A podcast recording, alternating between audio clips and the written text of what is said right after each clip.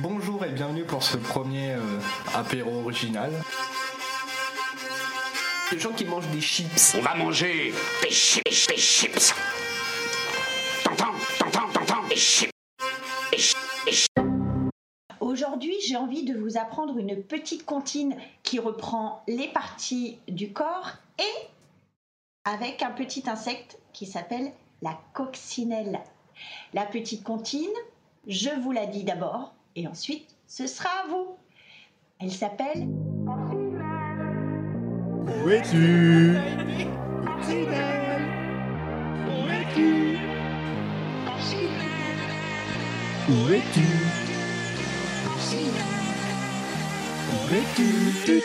Et sinon, si on faisait Chop Suey. Alors, ça marche pas bien. Marche mieux. C'est trop long. Oui, mais là c'est normal, là on Ah. peut parler là sur cette partie-là. Ça va. et encore 10 secondes. C'est de la bonne musique ça. hein. Bonjour et bienvenue pour ce nouveau numéro de l'apéro original euh, pour le 32.1, euh, nouvelle session euh, en compagnie bah, des, des habitués, des, des sociétaires. Euh, on a euh, Asto euh, à ma droite, Salut. on a euh, Phil en face de moi Hello, hello. et euh, pour une fois on a beaucoup plus d'invités euh, que d'habitude. Et eux D'invités et eux, oui, attends. Mm. Euh, parce qu'on a. euh, alors, je commence par qui? Ah, Allez, euh, honneur euh, au nombre, les mystères mystérieux avec euh, Loli et Sandra. Et, et Sandy. Je sais jamais s'il faut dire Sandra ou Sandy ou, ou Euh, les deux. Qu'est-ce que tu préfères Euh, C'est toi qui choisis. Allez, Sandy, bien. Allez, Sandy. Et alors, à partir d'une certaine heure, c'est Sandy Night. Ce qui va arriver assez vite, hein, je vous préviens. Et nous avons aussi Elodie de Une semaine, un livre. Là, à chaque fois, j'hésite entre un, livre, une semaine, une semaine, un livre. C'est compliqué. Moi, On dis Elodie, c'est plus. Ouais. voilà, ça marche bien. Bonjour. Euh, bah, merci déjà à, vous trois d'être euh, venus euh, à cette longue session d'apéro. J'espère que vous allez revenir quand même après coup parce qu'on ne sait Il est jamais. un peu tôt pour, euh, Pour- se décider. Oui, peut-être que. On reposera la question à la fin. C'est c'est pour ça. ouais. Euh, donc, bah, euh, comment vous avez découvert euh, le, le podcast? L'apéro original? Euh, Ben, en fait, on, vous a rencontré lors d'une rencontre à Toulouse, sur un pod Toulouse. Euh, ça fait quoi? Ça fait un an maintenant je Ouais, sais ça doit plus. bien faire un an. Mais non. ça fait bien un an maintenant, je pense. je hein. pense ça un an. Non, ça fait moins d'un an. Tu crois? Si, parce qu'on se disait, on se Si, disait c'était déjà l'année dernière qu'il fallait qu'on hein. fasse Halloween. Oui. Donc ça fait déjà. euh, Ouais, mais c'est pour moi, c'était après l'été. hein. rentrée. Bah, Il y avait Pod Rentrée qui a été fait à la rentrée, donc euh, les, les pods Toulouse datent d'avant. Avant, Datent avant l'été. Donc, euh, Ouais. Donc C'était au printemps l'année dernière, donc ça fait Ah, quasiment un an. merde. T'as l'air déçu de nous tout ce temps. Non, c'est parce Putain, que je sais pas ça où est fait passé cette un année. an. le temps passe vite. euh. Et donc, euh, ouais, on vous a rencontré à ce moment-là et on... vous nous avez parlé de, de votre podcast que vous avez super mal vendu. Comme d'habitude. Ah, Ouais, ça, mais c'est vous êtes normal, quand même la venus. marque de fabrique de l'apéro original. une communication nulle et, euh, et un podcast avec des trucs intéressants dedans, mais cachés derrière de l'alcool. Ah oui Ah, vous avez dit ça, c'est. euh, Oui, donc en fait, on prend l'apéro, on s'enregistre. Ouais, Oui. c'est Bah ça. oui. Moi aussi, je l'ai retenu comme ça. très, très roots hein, dans le principe. Et voilà. Est-ce que du coup vous pouvez présenter euh, votre, euh, vos podcasts? Bah, on en a qu'un. On Oui, mais a- il y a- vous, vous Ah avez oui, non, deux pardon, invités. Il y, a- il y a deux groupes d'invités. Du coup, il y a euh, déjà un groupe de deux et un groupe de un. Elle a investi la piste de danse là déjà. on ne voit plus personne. Nous, c'est les. ah, pardon, vas-y. Bah non, bah vas-y. Euh, honneur aux dames, démerdez-vous. Allez-y, les filles. C'est gentil. Alors, nous, c'est les mystères mystérieux. On fait à peu près. euh, alors, on fait. On est trois sur le podcast. Il y a Loli qui est avec nous. euh, il y a Juliette qui n'est pas avec nous. Et il y a moi. Euh, on qui est avec nous. Oui, qui est avec vous. Euh, il y a chacune, en fait, à chaque épisode, on fait chacune une chronique sur des, euh, des histoires inexpliquées, mystères, euh, faits paranormaux, tout ça, tout ça. Et, euh, et on rigole. voilà. Moi aussi, expert de la c'est bien communication. C'est bien résumé. voilà. Tu veux ajouter quelque chose, Loli? Oh non. Ça veut dire que c'est à mon tour. C'est- elle la pro de la communication, du coup, je laisse faire. Exactement. Et ben, euh, moi, c'est un podcast qui parle de livres et qui propose des recommandations euh, littéraires. J'invite des gens à dire euh, tel livre, j'ai trop aimé, lisez-le, faut pas passer à côté. Et moi, livre, du coup, roman. euh, roman. Non, pas que romans. Pas que En fait, beaucoup de mes invités proposent des romans, mais parce que je pense j'ai une facilité à aller vers eux. Et dans mon entourage, il y a beaucoup de, de lecteurs de romans. En revanche, je voudrais tous les genres. Ce n'est pas du tout un appel pour tous. Ouais, pas du tout. Alors, ce qui s'est passé hier soir euh, restera hier soir, hein, bien sûr. Euh, donc, suite euh, du, du programme, euh, donc euh, félicitations en fait, euh, parce que c'est l'émission après Podren. Alors, comment ça s'est passé Ah, c'était super. C'est Ah, super, mais c'est loin. Ah ouais. Beaucoup d'émotions, C'est loin, mais c'est beau. Moi, je suis contente euh, d'avoir fait bouger les gens sur de la littérature. Et donc, là, bah, le prochain événement, euh, c'est les 28 et 29 octobre à Castres, ici, euh, dans, dans notre territoire euh, cher euh, à, à notre cœur, à moi tout seul, parce qu'il n'y a que moi qui suis d'ici. Euh, voilà, voilà. Et euh, les prochaines dates euh, de Podren, ce sont les 30 et 31 mars 2024. Waouh Ouh. Inscrivez-vous, bien sûr, sur podren.fr. Putain, il va être si tôt le week-end de Pâques? Oui. Ou c'est déplacé? Non C'est le c'est week-end de Pâques qui c'est tombe fin mars Aïe, aïe, aïe. On va être si vieux l'année prochaine. Et Bah, un an de plus. Ouais.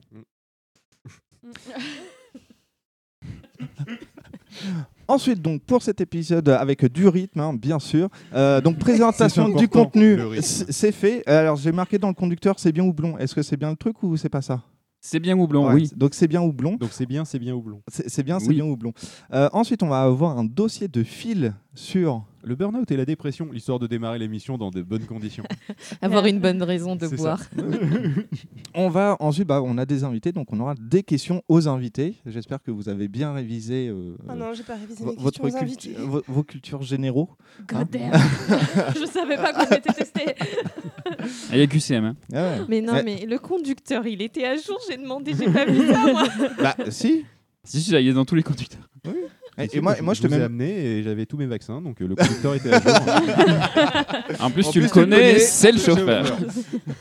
Nous aurons ensuite un quiz de Monsieur Asto. Et Excusez-moi en avance pour ce qui va se passer. oh merde. Ouh là là. Et, euh, et c'est tout, ça sera déjà, déjà pas mal. Euh, sauf si j'ai fait une erreur, mais il me semble que c'était ça. hein. Je, je regarde une personne en particulière. euh, c'est c'est bien ça? Je me cache, oui. Donc c'est bon, on est bon sur ce conducteur-là. Et on se terminera bien sûr euh, avec une petite musique, euh, pas piquée des hannetons, mais on va commencer par euh, ouvrir nos glouglous. Enfin, pour conclure, je dirais que la règle numéro un dans un deal, c'est de ne jamais Goûtez On va goûter. Pouah! Elle est folle! Oh! Ah, j'ai faim! Ah, j'ai chaud! Ah, j'ai froid! J'ai soif! Allez, non, vous filles, les gars. Alors, je vais donner des capsuleurs du destin euh, Toujours aussi fort à, que cet à- extrait. à fil pour Ah pas faire de lien avec le jingle justement. Alors, euh, il faut, il faut, il faut pas goûter effectivement avant l'émission. Et comme d'habitude, en première émission, je me suis chié. Euh, mais je, je me suis chié parce que j'étais tellement inspiré euh, par l'Imperial Stout qui va m'accompagner pendant ce premier épisode. Chocolat caramel beurre salé de, de chez Mmh. Fauve. Euh, quand je l'ai versé, autant vous dire que euh, ça, c'est tellement noir que ça enlevait toute la luminosité de la pièce. Euh, je, je vois pas Elodie à travers mon verre. euh, donc, C'est une euh, bonne nouvelle. c'est- ça dépend. Ça, ça sent bon. Donc je vais faire semblant de l'ouvrir. hein. Waouh. Le sound design est incroyable dans ce ouais. podcast. Les bruitages à la bouche. Euh, et donc, euh, donc voilà, donc je, je, je, je la goûte pas de suite. Hein. Je dis juste ce que j'ai et après je goûte. C'est ça? Parce que je sais jamais. C'est c'est comme tu veux. Allez, bah je vais goûter alors. Alors déjà, ça sent mais le café de ouf. Alors que c'est pas Mais- marqué café. Oui, mais il y a marqué Imperial Stout quand même. Donc Ça aurait dû te mettre la puce à l'oreille. Nom de Dieu de putain de bordel de merde. Alors, est-ce que vous voyez les, euh, les bonbons de grand-mère là où avec du, du caramel à l'intérieur C'est je sais plus comment ça s'appelle. Les là. Werthers. Oui, les Ah, verteurs non, pas les, originales. non, non, pas les Werther, c'est Ah. des trucs qui sont entourés de chocolat avec du caramel à Ah oui, avec l'intérieur. ma petite sœur, on mangeait ça. C'est les... Ah, la pique qui la chante. pique qui chante. Les, la- voilà, les trucs Oui. la pique- ça a C'était bon, exactement ça. le même goût. C'était trop bien. Je connais pas du tout. Mais, euh, mais écoute, bah, dans ce cas-là, il va falloir que tu goûtes. Ah bah. Je- God damn. T'as juste, juste une lichette, tu vas voir, c'est c'est la violence. C'est, euh, Attends, ça fait combien de degrés ça? Euh, franchement, 12. Ce qui est, Sandra euh, Molo ce qui est correct. Euh, on, en- on a eu des, des trucs, je crois, pires, mais. euh, Moi, je vais pas regarder le taux d'alcoolémie de ce que j'ai pris. hein. Alors là, Alors, Elle est belle, toi, je crois que Sandra, elle a pas aimé. Non Elle fait une tête qui est pas dans son manuel technique. Euh, C'est-à-dire qu'il y a tout son visage qui est rentré à l'intérieur de son crâne, euh, de- de- d'acidité et de, et de j'ai pas aimé. Ah, il y a, moi je trouve que tu, ce qui est bien, c'est que ça reprend l'acidité du café. C'est Ouais, ce qui est- exactement. ce qui est bien. L'amertume du café, La- L'amertume du café, ce que euh, on est- on- Ce que t'aimes pas Non. Voilà. Avec euh, euh, l'amertume de la bière que t'aimes pas non plus. Tout à fait. Eh, Exactement. Eh ben, c'est parfait du comme coup, pour un deuxième test, je propose que Elodie elle goûte. Oh non. Elle qui n'aime qui n'aime pas la bière non plus. Attends. Bah oui. Elodie a déjà bien rempli son verre. Hein. Ouais. Et Elle je a tiens- pas attendu. Et je tiens à signaler qu'il y a aussi l'amertume du chocolat. Oui, l'amertume d'un- d'un d'un chocolat noir euh, avec zéro sucre. Oui, oui, oui. Voilà. Non, non, mais on est sur un truc où euh, faut aimer l'amertume, quoi. Je ne sais pas ce qu'on a fait à cette boisson, mais. euh, Ah elle bah, en ça- a c'est gros. en, c'est en lien avec la dépression dont je vais parler tout à l'heure. Ah merde. Je vois. C'est-à-dire, c'est vraiment noir, euh, c'est hyper, c'est- il y a beaucoup d'amertume, euh, voilà, on va en parler tout à l'heure. Mhm. Parfait. Euh, et je passe le destiné à 1, 2, 3, ce sera toi. Hop, voilà. je, je suis arrivé à me perdre sur 1, 2, toi, ce sera toi, hein, quand même. hein. C'est- Ça commence bien l'émission, putain. Alors, alors, alors, attends, c'est que du coup, j'ai. euh, Du coup, euh, oui, pour ceux, pour de qui le auraient- rincer, on a hein. ramené une carafe qui n'auraient pas l'image, c'est-à-dire tout le un monde, euh, j'ai j'ai passé le décapsuleur de- destiné à Sandra. Sandra qui du coup a décidé de goûter de l'eau, vraisemblablement. Non, Du mais chat de l'eau avec le fond de Du château euh, Lapon. qu'elle a beaucoup aimé. Je pense Oui, parce qu'elle a voulu rincer son verre, mais elle s'est dit, après avoir mis de l'eau dedans, qu'il faudrait qu'elle le boive, ce mélange infâme. Et euh, étonnamment, elle s'est dit que peut-être le jeter dans l'évier serait euh, peut-être le, le truc à faire. T'aurais pu même le rincer un petit coup dans l'évier, je pense.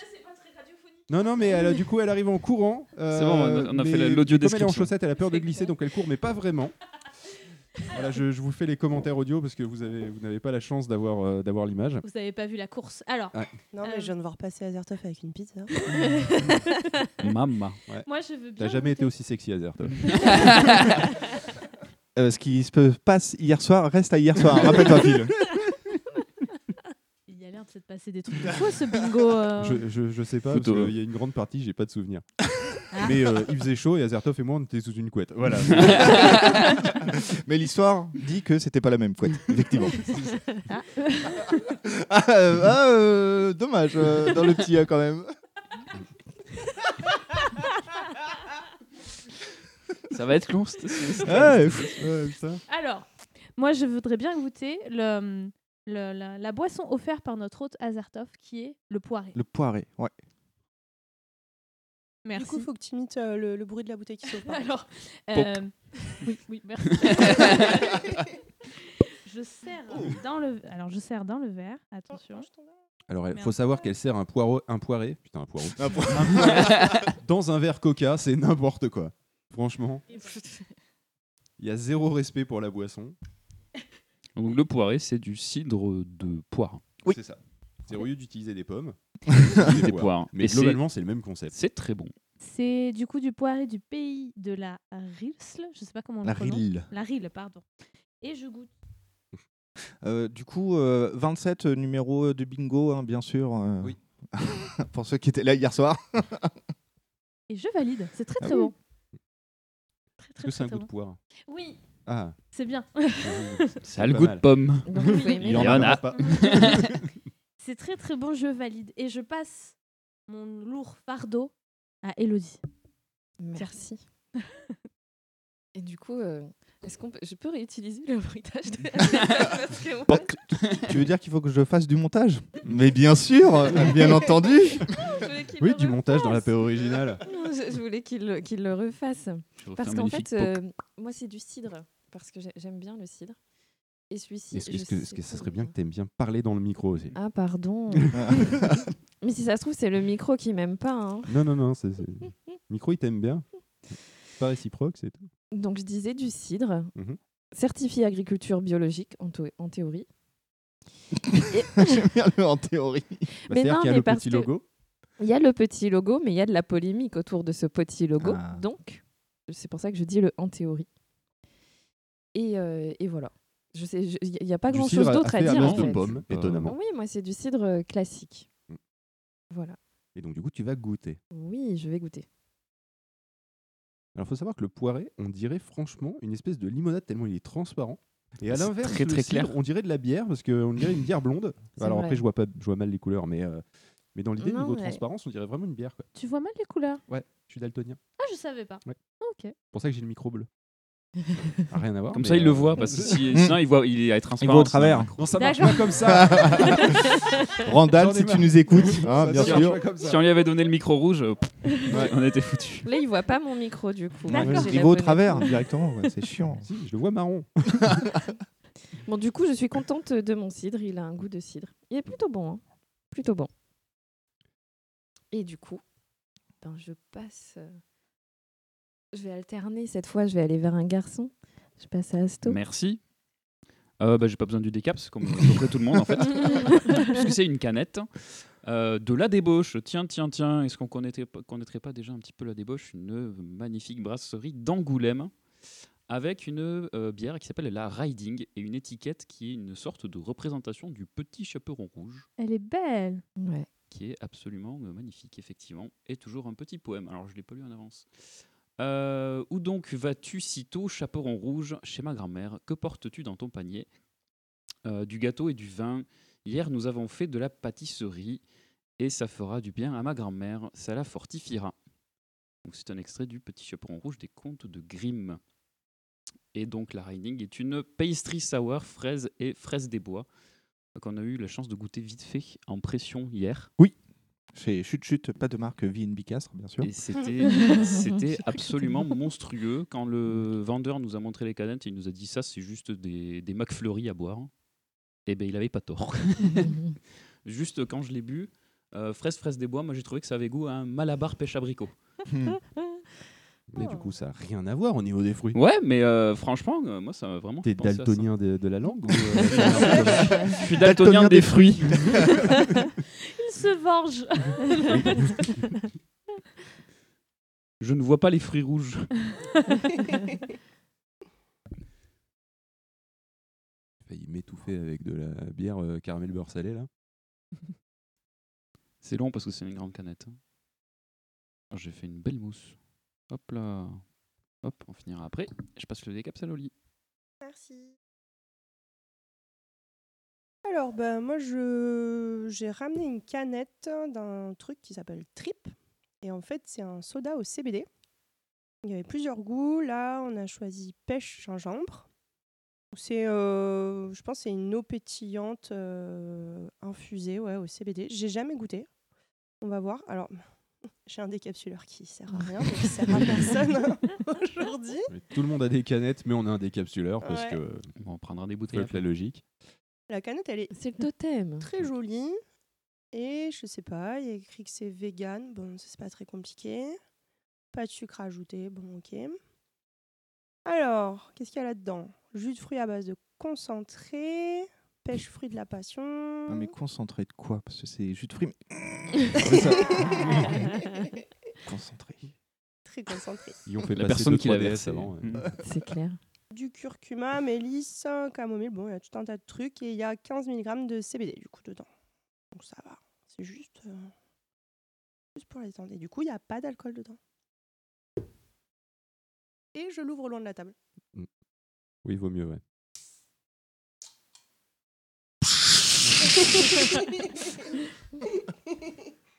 Mais le CBD, c'est ce qui remplit le salon d'Azertov. Parce que là, dans le coin, il y a toutes ces. Oh putain Mais oh. oui, Attends, attends, attends, attends, attends, attends. Jusqu'au bout. Voilà. Non, mais je, l'assume complètement. il est- long, hein, il est long. hein. C'est le canard de l'humour, c'est quoi? Ouais. Ah, attends, si tu veux, j'ai celui-là. hein. Ah Un grand classique. Je crois que c'était un autre canard que tu allais lancer. J'ai aussi ce canard-là. Toute une palette de canards. J'ai ce canard-là. Ne mets pas tes tétons dans la graffeuse. Oh non. tu risques de te faire pincer c'est un lapin, ça. très très fort. C'est le lapin. Voilà. Et je goûte, du coup. Et c'est délicieux. C'est délicieux, c'est pas sucré. C'est parfait pour l'été. Et je te passe le décapsuleur, Azertov. Alors, euh, vous connaissez ma passion pour la fève La de fève de Tonka. Tonka. Euh, bah maintenant, vous le savez, si vous n'étiez pas au courant. Euh, J'ai une euh, Willy Tonka de chez Mower Slut- Sluttle. Slur, slur, slur, slur, slur. Je vous laisse voir euh, comment c'est marqué. Oui, c'est imprononçable, Voilà. effectivement. Il y a un golden ticket Ouais, dedans. Ouais. Par oui. contre, au Scrabble, qu'est-ce que ça doit, qu'est-ce que ça doit charger Ouais. quoi Ouais, mais c'est peut-être un Il y a nom beaucoup de- propre. Cas, euh, c'est pas très propre à prononcer. Non. Euh, donc, euh, Tonka Red Beet and Chocolate. Imperial Stout, elle est à 12 degrés. Euh, Sigourney Weaver n'y a pas droit, la voiture n'y a pas droit, les petites flèches qui font un triangle, ils y ont droit. Euh, pile label plus scan QR code plus livre euh, info égale find crossed de ticket euh, machin. Est-ce que tu vas nous lire en binaire le, le, euh, le QR Le code code ou pas? Alors, euh, euh, très moyen, petit trait, gros trait, trait un peu plus gros que le moyen, très Mais il y blanc, il y a un truc marqué par rapport au Golden Ticket euh, sur la canette. Euh, on veut savoir. Il, On veut il faut alors peel off the label to find your special golden ticket and win a box full of uh, Moer's little beer. Voilà. Putain, Jean-Pierre Raffarin il est avec nous aujourd'hui. But alors your French. The yes with the no to win against the no. Et donc on va s'ouvrir ça tout de suite. Voilà, là c'est le, le fond de la canette là. Asto, toi, ta bière, elle a une couleur étrange quand même. hein. C'est vrai, J'avoue elle que est même- rose. Ah, Elle est ouais. belle. Alors- je vois qu'elle est rose. Elle est saumon. Alors, tu- Ah, c'est pour ça. Sandy, tu, tu vas voir, sa canette à, couleur, à côté, euh, la mienne est mieux. Ah. Mais eux C'est-à-dire que là, elle brille dans le noir. Non, c'est pas ça. Oh putain, une bière qui brille dans le noir, je suis tellement on dirait Elle, est rouge. Au Ah, bah, rouge que Moi, je la foncé. voyais noire en fait. Et pourquoi elle est rouge Ouais, peu- C'est Red, euh, red, Ouais, red, euh, la Red Red Bead. Bead. quoi. Mais je sais pas ce que c'est Red Bead. Je sais pas non Je plus. cherche, je cherche de suite. Comment tu écris bide B-E-E-D, je crois. T à la fin, non? T'es sûr que c'est pas bite Ah, mais c'est de la betterave du coup. Z, Ah, mais oui, ceci B-E-E-T, expliquerait ouais. cela. Ah, C'est betterave Red Bead? Oui. D'accord. Oui. C'est donc ça. Et donc avec un joli Battlestar. Galactica. Pour ceux qui ont la référence. Je l'ai Du coup, même la mousse est rouge. Ouais. La mousse est bonne. je du ça coup, même marrant. ta moustache. Ouais, bah. Oui, effectivement, la mousse tache rouge. Et bah c'est, euh, c'est- ça se sent que c'est à de mots. 12 degrés. hein. Sur ce, bah, euh, santé. hein. Santé. Euh, merci Santé, d'être venu euh, ça. pour, nous, pour nous inviter d'aussi loin que euh, une heure de route à peu près. Euh, un peu plus, hein, Un les peu plus, embouteillages. c'est Ça dépend. perdu. Oui. quand on se perd un peu plus et, euh, et, et quand il y a des gens qui ouvrent la fenêtre parce qu'ils sont à deux doigts de gerber sur la carrosserie, euh, je dirais pas qui, n'est-ce pas Asto Euh, merde. du coup, Ah ouais. euh, c'est- Alors, c'est pas parce que c'est moi qui étais à gerber que c'est moi qui ai gerbé. Bon, il va que falloir que je avez vous explique fait la référence. Euh, en fait, bon, Je sais alors, pas, j'étais pas désolé- avec à ce désolé, moment-là. Elodie, je te, je te jette sous, le, sous les roues balance, du bus, mais balance, bon, Elodie bon. est pas trop, forcément très bien en voiture.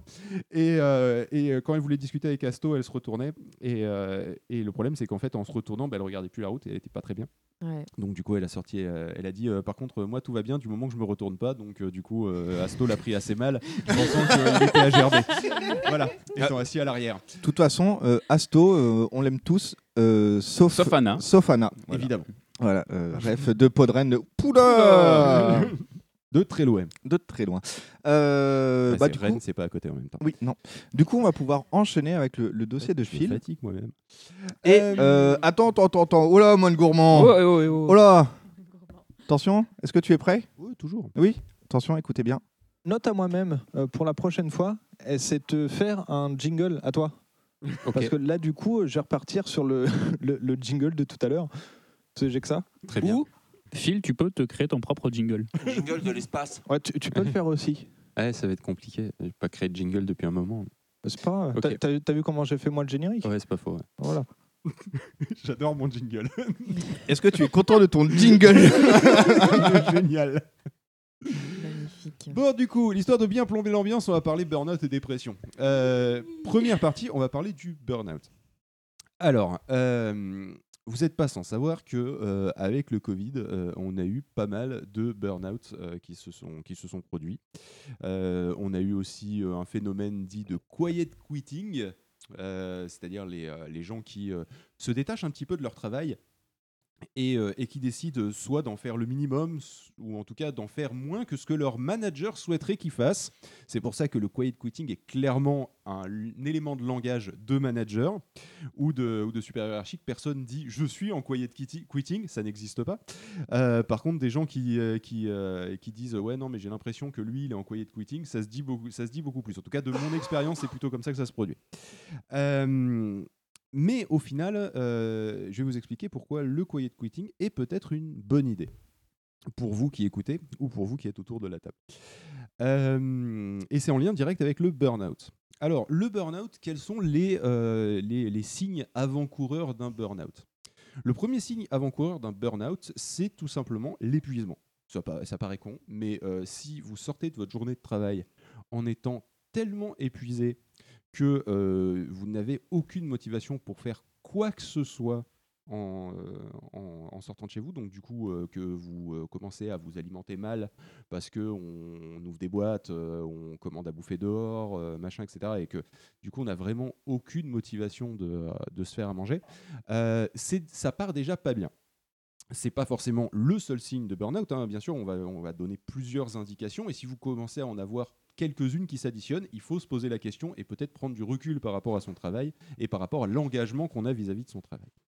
Euh, un, autre, euh, un autre élément qui pourrait éventuellement vous faire vous inquiéter sur votre rapport que vous avez par rapport au travail, qui pourrait vous amener au burn-out, euh, c'est l'anxiété.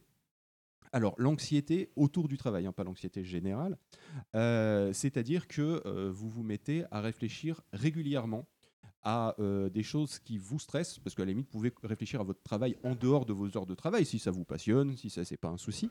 Euh, mais si vous commencez à réfléchir, genre quand vous êtes sous la douche, euh, quand vous vous réveillez le matin, que vous prenez votre café, aux, trucs qui vont vous stresser dans la journée ou qui vous ont stressé le jour précédent et des choses comme ça, à ce moment-là, effectivement, quand ça commence à envahir la sphère privée, d'une manière générale, et on y reviendra parce qu'il y a d'autres éléments d'envahissement de la sphère privée, euh, à ce moment-là, vous êtes potentiellement, effectivement, si on rajoute le, problème précédent, euh, vous êtes, euh, êtes peut-être sur la voie d'un début de burn-out. Si ensuite, derrière, en plus, cela vous empêche de dormir, c'est-à-dire que vous vous endormez en pensant au travail et en stressant pour le lendemain, ça, ça commence vraiment à puer du cul. Voilà, là on est à trois éléments. Si vous avez ces trois éléments-là, franchement, à ce moment-là, déjà vous pouvez commencer sérieusement à vous inquiéter. Si en plus derrière, vous avez ce qu'on appelle des manœuvres d'évitement, c'est-à-dire que pour vous, euh, imaginons qu'on soit un samedi, et euh, vous devez vous rendre à un endroit qui est pas très loin de votre travail, mais que euh, vous avez du mal à, ne serait-ce que passer devant votre travail ou à prendre un trajet qui correspond en partie à celui que vous prenez pour aller à votre travail. À ce moment-là, effectivement, euh, le, travail est pour vous un élément de, vrai élément de stress. Et, euh, et des fois, on s'en rend pas compte. C'est juste qu'on se dit tiens, je vais plutôt prendre cet itinéraire-là parce que ça me plairait plus, etc. Euh, ou dire bah non, j'ai pas envie d'y aller là parce que, mais sans, sans vraiment avoir verbalisé que c'était parce que c'était pas loin du boulot. Euh, là, à ce moment-là, tout ce qui est manœuvre d'évitement, alors, alors là, j'ai fait une manœuvre d'évitement de trajet parce que c'est le plus évident, mais euh, ça peut être des manœuvres d'évitement comme par exemple le fait de ne plus, si vous faites du télétravail euh, et que vous travaillez dans votre bureau, d'avoir du mal à rentrer dans votre bureau pour faire autre chose que du travail. Genre par exemple, si c'est votre PC qui sert à jouer aussi, mais vous avez du mal à retourner sur, le, sur le PC pour jouer euh, parce que ça vous rappelle trop le boulot et que du coup vous vous retrouvez à être sur votre téléphone sur TikTok dans le salon parce que vous osez plus rentrer dans le bureau euh, à l'étage, qui a été mon cas, hein, je parle d'expérience. hein. Euh, dans ce cas-là, là aussi on parle de manœuvre d'évitement. Il y a aussi des choses qui peuvent vous faire penser au boulot de près ou de loin, genre je sais plus être plus capable, je sais pas, le bon exemple c'est être plus capable de rigoler aux, blagues si vous êtes dans l'informatique, aux, aux blagues et aux mêmes autour de l'informatique par exemple, parce que d'un seul coup, ça finit par plus vous faire rire, parce que ça vous rappelle trop le boulot. Voilà, c'est vraiment les manœuvres d'évitement, elles sont multiples. Et elles sont des fois un peu difficiles à détecter euh, si, euh, si on on les recherche pas. Donc cherchez éventuellement si, euh, vous avez un mal-être hein, déjà par rapport à votre boulot, si par hasard vous n'avez pas des manœuvres d'évitement. Ensuite, ce que vous pouvez avoir aussi, c'est une augmentation de l'irritabilité. Alors ça va avec la fatigue, avec le fait euh, qu'on n'arrive pas à s'endormir, etc. Euh, mais ça peut aussi venir euh, du, ça, peut aussi envahir votre sphère privée, c'est-à-dire que vous êtes non seulement en train de vous engueuler avec vos collègues, mais vous vous engueulez aussi avec votre compagne ou votre compagnon, qui pour aucune raison. hein, je veux dire, c'est juste vous, vous voyez que le nombre de disputes augmente où vous êtes à l'origine de cette dispute. En tout cas, c'est vous qui montez dans les tours. À ce moment-là, effectivement, donc là, si vous commencez à avoir tous ces éléments-là, euh, euh, allez consulter très vite, très très vite. Euh, pourquoi? Pourquoi c'est si important de, de ne pas faire de burn-out? Parce que vous allez me dire, bon, à la limite, bon, je suis fatigué, ça va passer. Le problème, c'est que ça ne passe pas. Ça passe pas, pourquoi? Parce que c'est un cercle vicieux. On a commencé à le voir là, où je disais que euh, bah, du coup, ça vous empêchait de dormir, donc vous êtes irritable, donc du coup, vous allez être aussi moins performant au travail. Donc ça va vous stresser encore plus, ou vous allez du coup moins bien dormir, moins bien le vivre, vous allez être encore plus irritable. Et euh, là, on peut arriver dans un cercle vicieux où, euh, bah, au final, derrière, vous allez pas péter un câble, mais probablement vous effondrer sur vous-même. C'est-à-dire à un moment, vous allez juste plus, plus pouvoir. Alors certains, ça va se, se passer sous la forme de, de, euh, de somatisation. Donc ça peut être des migraines, ça peut être se bloquer le dos, ça a été mon cas. Euh, ça peut être euh, du, tomber malade très régulièrement. Euh, ça, peut être, euh, ça peut être des migraines, migraines beaucoup, souvent. Ça, va, ça va avec le, avec le stress, les migraines en général. Euh, des problèmes digestifs. Donc, euh, on c'est pas que dans la tête le burn-out, c'est dans l'ensemble du corps en réalité. Parce qu'on peut, euh, on peut du coup se retrouver à, euh, à euh, somatiser sa douleur psychique en un sens. Euh, et, euh, et Hmm? Je vais pas t'interrompre. non, mais vas-y. Non, mais parce que de toute façon, dans ces cas-là, à un moment, le corps, il prend le dessus, il se met en mode sécurité, et peu suit plus. importe ce qu'il choisit, Mm. il, il vient. C'est ça. Et, et donc, si vous si, euh, vous retrouvez à vous effondrer, euh, ce qui peut se passer derrière, euh, du coup, c'est que donc non seulement à un moment vous en pouvez, plus, vous allez voir votre médecin généraliste et vous dites là, je suis épuisé, ça va pas. Je sais pas ce que j'ai, je pleure toutes les deux minutes. Là, je vous parle d'expérience parce que c'est ce qui s'est passé pour moi. Après, les gens vivront le burn-out forcément un petit peu différemment. D'autres le prendront peut-être plus tôt que moi pour se faire arrêter un petit peu l'histoire de, prendre un peu de distance et des choses comme ça. Et, le, problème, c'est qu'en fait, plus vous attendez pour, prendre en charge le burn-out, plus ça va être difficile à la fois de revenir dans la boîte dont, dont vous faites partie, si tant est que ça soit souhaitable, et plus ça va être difficile de remonter la pente.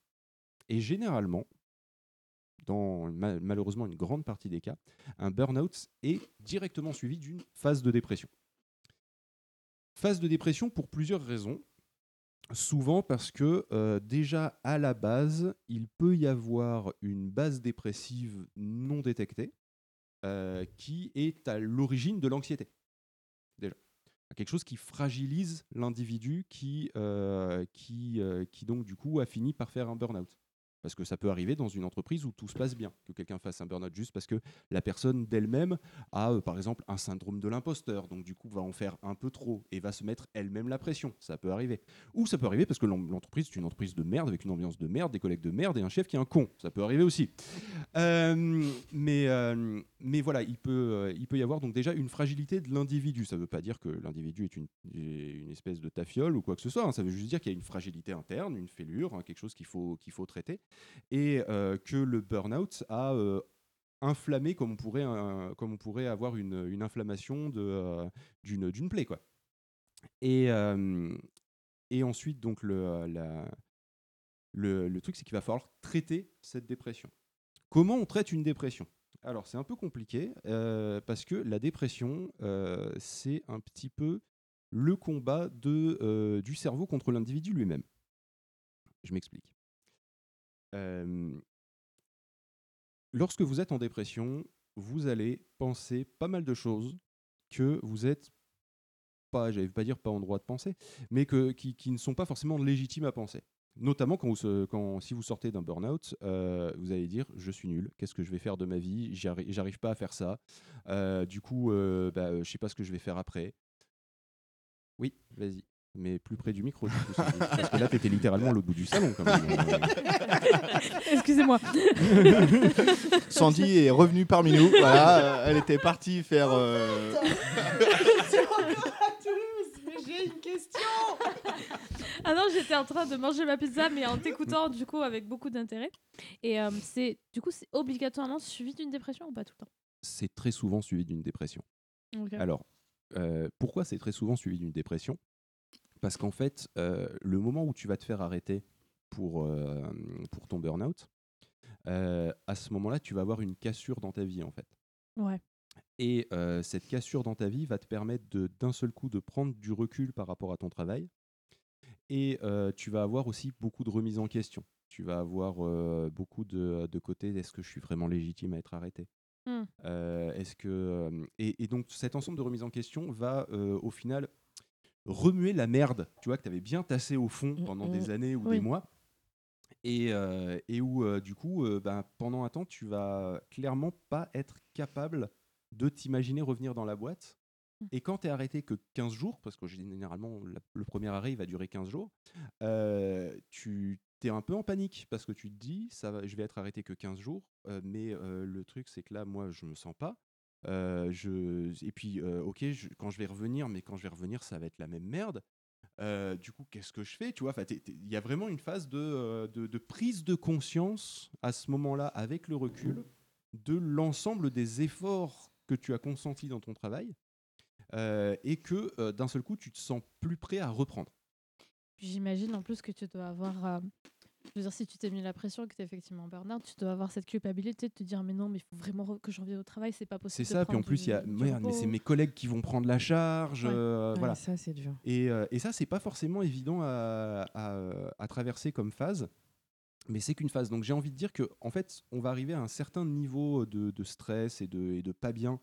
Euh, on va juste parler de pas bien, parce que pas bien, au moins l'avantage c'est que c'est large.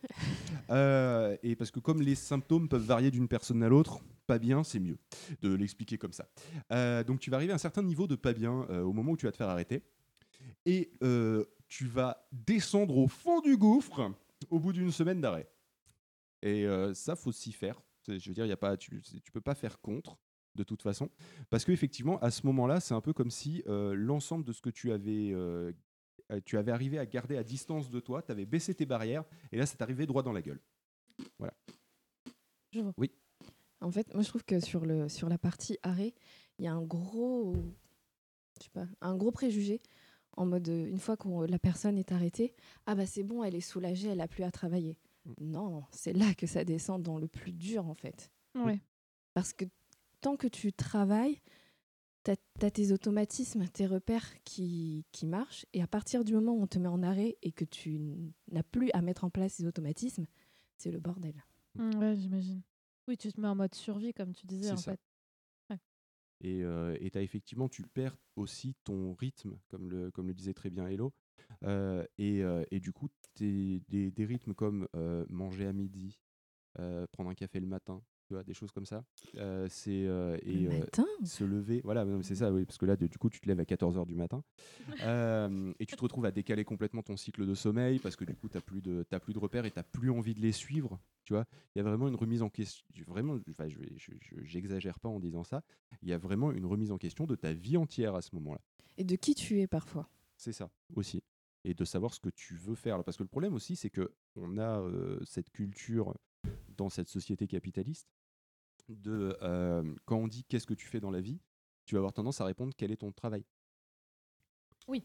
Oui, Voilà. C'est dur en plus de C'est quand ça. tu te présentes de pas être dans cet automatisme, je fais ça comme taf, et plutôt présenter tes passions et tout ça. Enfin, c'est dur. C'est ça. à- On n'a pas cet automatisme-là de dire, bah, moi, ce que je fais dans la vie, euh, c'est euh, bah, le week-end euh, avec des potes, on enregistre des émissions, euh, tu vois. On, Mm. euh, je vais dire, bah, moi, ce que je fais dans la vie, c'est être chef produit, tu vois. Et du coup, on perd cette définition-là à ce moment-là. Alors, on la perd pas dans les 15 jours qu'on a d'arrêt, mais on a tellement ce- cette chose qui est ancrée en nous que à ce moment-là, on se dit, oui, mais je suis plus capable de faire mon travail. Du coup, je suis plus capable de d'être- défini par mon travail. Mm. Et, euh, et le, le- la- les arrêts étant renouvelés et s'allongeant, euh, cette remise en question va continuer. Quitte à remettre en question son choix de carrière, euh, quitte à remettre en question euh, pas mal de choses en fait. Euh, des fois son couple, des fois c'est arrivé que des gens se séparent parce qu'ils disaient bah, si je suis pas heureux c'est parce que euh, bah, dans le couple ça se passe pas bien, mais en fait non, ça avait rien à voir avec ça. Et il y a des fois des divorces qui sont suivis derrière de, de remises en couple ou qui, qui sont regrettés derrière aussi, hein, ça arrive. Euh, parce que bah, à ce moment-là, vraiment, on remet toute sa, toute sa définition et tous les codes qu'on a en question. Et là, je vais aller sur des arrêts qui sont plus longs, euh, donc des arrêts de 6 mois, 1 an. Euh, à ce moment-là, on peut avoir, euh, je ne sais pas si vous avez déjà croisé des gens qui sont passés à travers d'une dépression. Et euh, en général, ces personnes-là, on a l'impression qu'elles sont un petit peu allumées.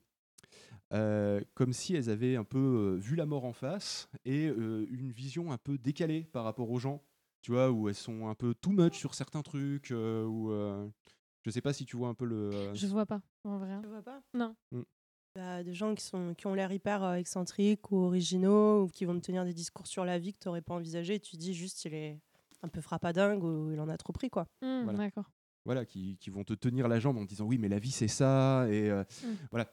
Euh, alors, c'est clairement des gens qui, euh, bah, du coup, oui, ont remis en, leur vie en question, comme euh, des gens qui sont passés à travers un cancer, comme des gens. C'est une remise en, en- c'est une remise à plat vraiment de tout ce que tu, de tous les codes qu'on t'a donnés, tous les codes de la société, parce que, bah, à un moment, ça t'a bouffé. Mm. Et, euh, et du coup, cette expérience-là, qui est assez euh, bah, je vais pas dire unique parce qu'il y en a pas mal qui l'ont, mais euh, qui est. euh, Chaque personne a son expérience unique de la chose. c'est ça. Chaque personne a son expérience unique de la chose, mais du coup, euh, ça, ça crée une rupture où après tu vois l'ensemble de la société telle qu'elle fonctionne, d'accord? Et tu fais. Alors déjà, moi, je veux plus ça pour moi. Donc, je vais trouver un moyen ou un poste pour que euh, soit bah, je fasse le minimum. Je fais mon poste et je fais de 9h à 18h avec ma pause de 2h au milieu. Et euh, moi, j'arrive à 9h00. À midi 00, je coupe Teams. À 14h00, je rallume Teams. À 18h00, le, euh, le- je, je claque le, euh, le- le couvercle du, euh, du- de l'ordinateur portable et ciao les, les- ciao les loulous. Quoi. Euh, Salut, bande de nazes. Ciao les losers. Exactement. Et, et à- et à 18h01, euh, ils sont en train de faire autre chose. Et c'est des gens qui, vont être en mode, bah oui, mais moi le travail c'est pas ce qui me définit, euh, ça devrait pas être ce qui te définit, et c'est euh, et c'est pas évident quand on a le quand on a des fois des, des pressions de, de manager ou des choses comme ça, ou qu'on se dit oui, mais moi je fais ça parce que je suis investi dans mon travail, ça me plaît, Euh, et de dire oui, non, mais non, parce que là faut que tu fasses gaffe, euh, il y a une limite entre les deux, et le jour où cette limite a fini par trop bouffer, tu vas pas t'en apercevoir de suite, et un jour, bam, tu vas te faire déglinguer. Et, euh, et donc, pour revenir sur ces gens qui ont re- remis en cause tout ça, tu vas avoir du coup des gens qui vont remettre en cause la société, peut-être partir un petit peu côté extrême gauche, tu vois, euh, des choses comme ça, et, et dire la société capitaliste c'est le mal. Parce que la société capitaliste c'est le mal. Mais. euh, Sans prise de position aucune. Sans prise de position aucune. Non, mais de toute Mais façon, globalement, ici, on est plutôt à droite.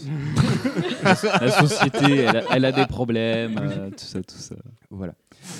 Magnifique portrait de Marine d'ailleurs hein, dans l'entrée. Ah bah, gagné hier soir au loto. C'est vrai. Mais du coup, donc oui, il y a vraiment toute cette phase de remise en question entière et qui est pas évidente à vivre et que euh, je conseille à personne de vivre sans aide extérieure, que ça soit, euh, soit euh, bah, ça peut être de la famille, mais je conseille quand même que ça soit des professionnels parce que euh, vous serez quand même mieux guidé par un professionnel que par quelqu'un de votre famille, même s'il a déjà vécu, il ou elle a déjà vécu une dépression avant et que éventuellement il, peut- il ou elle peut avoir des bons conseils. Écoutez les conseils qu'on vous donne autour de vous et choisissez ceux que vous voulez suivre. Déjà. Mais, euh, Mais c'est donc- surtout que le, le personnel soignant, c'est un peu plus rassurant que la famille, parce que même la famille qui aurait potentiellement vécu la même chose, ou même la famille qui n'a pas vécu, même s'ils essaient de rassurer, de, de porter, d'aider, c'est pas les bons mots parce qu'ils ne savent pas ce que c'est. Le personnel soignant traite ça au quotidien. Et pour ceux qui traversent avec, on se dit, bah oui, ils voient ça au quotidien, ok, j'ai pas d'autre choix que de croire, de- de- d'accepter d'être rassuré. J'ai une question justement par rapport à ça. Tu as, parlé au début des différents symptômes et euh, à un certain point, il fallait consulter. Et là, vous parlez de euh, personnel euh, soignant, etc. etc. Est-ce que vous avez des corps de métier spécifiques? Alors. Parce qu'il y a le mé- j'imagine qu'il y a le médecin généraliste pour te faire arrêter, éventuellement un suivi psy Est-ce qu'il y a d'autres corps de métier qui peuvent t'aider dans, ce, dans les cas de, de- déjà de burn-out et de dépression. Euh, du coup, la base, c'est effectivement d'aller voir son médecin généraliste euh, qui, lui, va pouvoir euh, vous aider dans un premier temps pour, on va dire, pallier à l'urgence. C'est-à-dire vous donner un traitement médicamenteux qui va vous permettre de calmer vos angoisses. Généralement, ça va être genre du Xanax. Euh, L'histoire d'arrêter de, faire des crises d'angoisse et de vraiment pas être bien. Et, euh, et du coup, déjà, ça va un petit peu, un petit peu vous calmer, ça va vous permettre d'être un peu plus détente. Euh, sachant que le Xanax, c'est- un peu comme tirer trois lattes sur un bédo. hein. Globalement, vous êtes posé. Vous n'êtes pas défoncé. Vous commencez pas à dire la base c'est la mouette, mais mais mais vous êtes mais mais voilà, ça, détend ça- ça détend bien. Après, le, pas Xanax, euh, après, le Xanax, émotionnellement, c'est un peu compliqué aussi. Bah, disons que le truc c'est que effectivement c'est tu. T'es plus ça triste, mais t'es plus content non plus, quoi. Voilà, c'est ça. C'est pour ça que je dis que ça permet de pallier à l'urgence, c'est-à-dire faire en sorte d'arrêter de faire des crises d'angoisse. L'inconvénient, effectivement, c'est que bah, tu es dans une espèce de je ressens plus rien, tu es un peu dans le pâté euh, et euh, les choses te Mm. glissent dessus comme euh, l'eau sur les plumes d'un canard, quoi, clairement. Mais euh, vu T'as pas de bruitage canard, là, du coup? Ah, Voilà, je le mets pas en entier quand même. Parce que... Euh, mais, euh, mais du coup, euh, voilà, c'est quand même la première étape à faire, c'est d'aller voir son médecin traitant pour pouvoir avoir accès à ce genre de choses, pour, dans l'immédiat, arrêter de souffrir. Parce que ça reste une souffrance. Le, ensuite, derrière, effectivement, il y a deux corps de métier à consulter qui, sont, qui ont des noms qui sont très proches et que les gens confondent souvent. C'est un psychiatre, Psychiatre un et psychologue, eh oui. Ouais. Alors, du coup, je vais expliquer la différence entre un psychiatre et un psychologue rapidement, euh, parce que je... Mais dis donc, Jamy, qu'est-ce que c'est la différence entre le psychiatre et le psychologue? Alors, basiquement, et pour, euh, pour rester dans, dans le. Dans, pour pas lancer un débat, euh, les psychiatres, euh, eux, ont le droit de prescrire des médicaments. Les psychologues n'ont pas le droit de prescrire des médicaments. Généralement, et malheureusement, vu l'état du traitement euh, psychiatrique en France, euh, des psychiatres, pour avoir un rendez-vous régulier et pour pouvoir euh, discuter de son mal-être de manière un peu plus, euh, un peu plus détaillée, c'est mort. C'est juste, c'est juste mort. Vous allez arriver à avoir éventuellement des rendez-vous de 15 minutes pour pouvoir faire renouveler des ordonnances, changer éventuellement et adapter le traitement. Mais ça va vraiment être euh, j'ai, je suis pas bien, je ressens ça, donc du coup, je vous donne tel médicament pour calmer ça. Euh, le psychologue, par contre, va pouvoir euh, vous aider dans votre remise en question de la vie. Euh, parce que bah, là, c'est des séances qui vont plutôt durer une heure. Malheureusement, elles sont pas forcément remboursées, ça dépend de votre mutuelle, mais elles sont pas forcément remboursées par la, sont pas remboursées par la sécurité sociale. Maintenant, c'est remboursé par l'État pour les troubles anxieux mineurs. Euh, oui. Euh, mais il faut que ton médecin traitant déclare un Oui. parcours euh, Voilà. psy. Oui, c'est ça. Mais ça. si tu peux, tu peux te lancer. Et- je crois et que tu a as une- 8 séances. Voilà, tu as, 8 séances, mais en général, il faut imaginer que euh, en phase de, de dépression, entre guillemets, active, euh, donc le moment où tu es arrêté, où tu pas bien, etc., tu vas avoir tendance à avoir besoin de parler à un psychologue assez régulièrement. Et quand je dis assez régulièrement, c'est à peu près, allez, une fois par semaine, une fois toutes les deux semaines. Mm. Donc au début vraiment une fois par semaine histoire de, de bien pouvoir déballer son sac et, et pouvoir, pouvoir avoir des retours rapides sur l'avancée de sa réflexion. Et après une fois toutes les deux semaines puis une fois tous les mois puis une fois tous les deux mois au fur et à mesure ça finira par se par s'étaler un petit peu dans le temps. Mais mais donc du coup huit séances c'est très peu au final Oui, parce oui. que tu vas très vite les griller. Donc c'est pour ça que je préfère prévenir que euh, c'est très mal remboursé en tout cas. Et euh, et donc, du coup, le psychologue, lui, il va, il va, euh, il va pouvoir prescrire des médicaments. Alors, quel type de médicaments existe et, euh, à quoi ça sert et qu'est-ce que ça traite? Euh, Les antidépresseurs, en eux-mêmes, ils vont avoir tendance, en fait, à faire en sorte que vous soyez un peu plus actif. Pour vous donner une petite idée de ce que ça peut faire, je peux vous expliquer ce qui se passe quand vous en prenez trop. Parce qu'au début, on a un peu chié dans mon traitement. Euh, si vous en prenez trop, c'est le genre de truc où vous allez avoir 12 milliards de projets en tête, vous allez rester réveillé toute la nuit à, euh, à, euh, à les gribouiller sur des papiers et ou à les dessiner en 3D sur votre ordinateur parce que j'étais en train de concevoir une étagère Euh, pour euh, un de mes placards qui est un peu à la con avec des, des, des angles qui sont pas droits donc du coup fallait que je le, je le conçoive. Puis ensuite je suis allé à Leroy Merlin pour aller acheter tout ce qu'il fallait et j'ai construit mon étagère. Voilà, merci merci. Mais, mais du coup, j'ai fait quasiment des nuits blanches parce que j'étais à fond sur construire mon étagère. J'étais super content, j'étais bien. C'était, voilà. et, euh, et en plus, comme ça faisait un petit moment que j'avais pas eu de motivation, j'étais d'autant plus content. Mais euh, c'est là où, du coup, en parler avec le psychologue, je lui dis Ouais, mais du coup, moi je suis super content, là ça va mieux, j'ai construit mon étagère. Il fait Vous allez consulter le psy- psychiatre de suite parce qu'il faut changer le traitement, vous devriez pas être dans cet état-là. là, c'est beaucoup trop, vous allez cramer en l'air, là, ça, ça- ça va pas. Vous allez exploser en vol. Donc, euh, du coup, j'ai reconsulté mon, psy- mon psychiatre, on a baissé un petit peu les traitements. Et donc, ça, c'est c'est l'antidépresseur. L'antidépresseur, ça, je dis pas que ça va donner de la motivation, mais un petit peu, c'est l'idée. Voilà. Euh, je- on pourrait partir dans les process chimiques, etc. Mais un, je les connais mal. Et deux, on s'en fout. C'est les process chimiques, euh, c'est ce que ça fait sur nous. Donc ça va un peu sortir de la de, de l'espèce de sable mouvant dans lequel on se sent quand on est en dépression. Mm. On n'arrive pas à sortir du canapé. Ah, c'est une belle pas, image, ça. qu'à- euh, euh, qu'à, euh, lancer un lave-vaisselle, lancer une lessive, des trucs qui prennent 5 minutes mais que, mais que tu n'arrives pas à faire. Et donc, du coup, tu restes dans le canapé. Et en plus, tu t'en veux d'être resté dans le canapé toute la journée parce que tu n'avais aucune motivation, mais qu'en même temps, euh, tu te sentais pas de le faire. Et que, certes, on te dit que tu es malade, mais tu sens que tu pas vraiment malade. Je veux dire, tu pas une grippe, t'as- tu, tu tousses pas, tu es machin, mais, mais, mais tu as besoin de te reposer quand même parce que tu es épuisé. Tu vois. Il y, a- il y a tout ce truc-là où t'es- qui rajoute à ton pas bien, tu vois, de, de tu t'en veux. Et donc, euh, donc fait- voilà, l'antidépresseur, ça aide à se sortir les doigts du cul. Voilà, un petit peu. En fait, tu es en combat avec toi-même. Il n'y a personne pour le voir à part toi-même et tu n'as plus d'énergie à la fin pour quoi que ce soit. C'est ça. Et en plus, tu peux avoir de temps en temps des réflexions qui vont te faire hyper mal parce qu'elles se- elles sont un peu toxiques de euh, soit euh, ah bah finalement ça va parce que tu rigoles. Bah non, c'est pas ça une dépression. Une dépression, Ouais. c'est pas euh, bah tu rigoles jamais parce que Ça, ça, non, ça tu gardes ton sens de l'humour, généralement un sens de l'humour un peu noir. Et puis Euh, surtout, tu peux te dire, bah, tu passes un moment avec des gens, donc tu prends sur toi, tu mets de côté ce qui te fait mal, et puis tu tu l'as profites. oublié un instant. Voilà, Tu vois, profites trois fait- secondes, et puis il y en a qui disent. Ah bah t'as pas l'air malade. Merci. Merci de me rappeler que j'étais déprimé parce que là ça allait mieux si tu veux pendant genre 5 secondes, je pouvais en profiter mais non. Euh, donc, euh, donc du coup voilà, euh, être, dé- être dépressif c'est pas ne jamais rigoler, c'est pas ne plus être capable d'apprécier un moment, c'est juste que le, le mode de base, le mode où tu reviens quand tu as zéro interaction, c'est t'es pas bien t'es tout déprimé, t'es tout... Voilà. Et t'arrives pas, et c'est tout un effort pour ressortir de ce mode-là. Et, euh, et, et tu vas avoir aussi des, des gens qui vont te faire Non, mais ça va, t'as juste à te motiver un peu.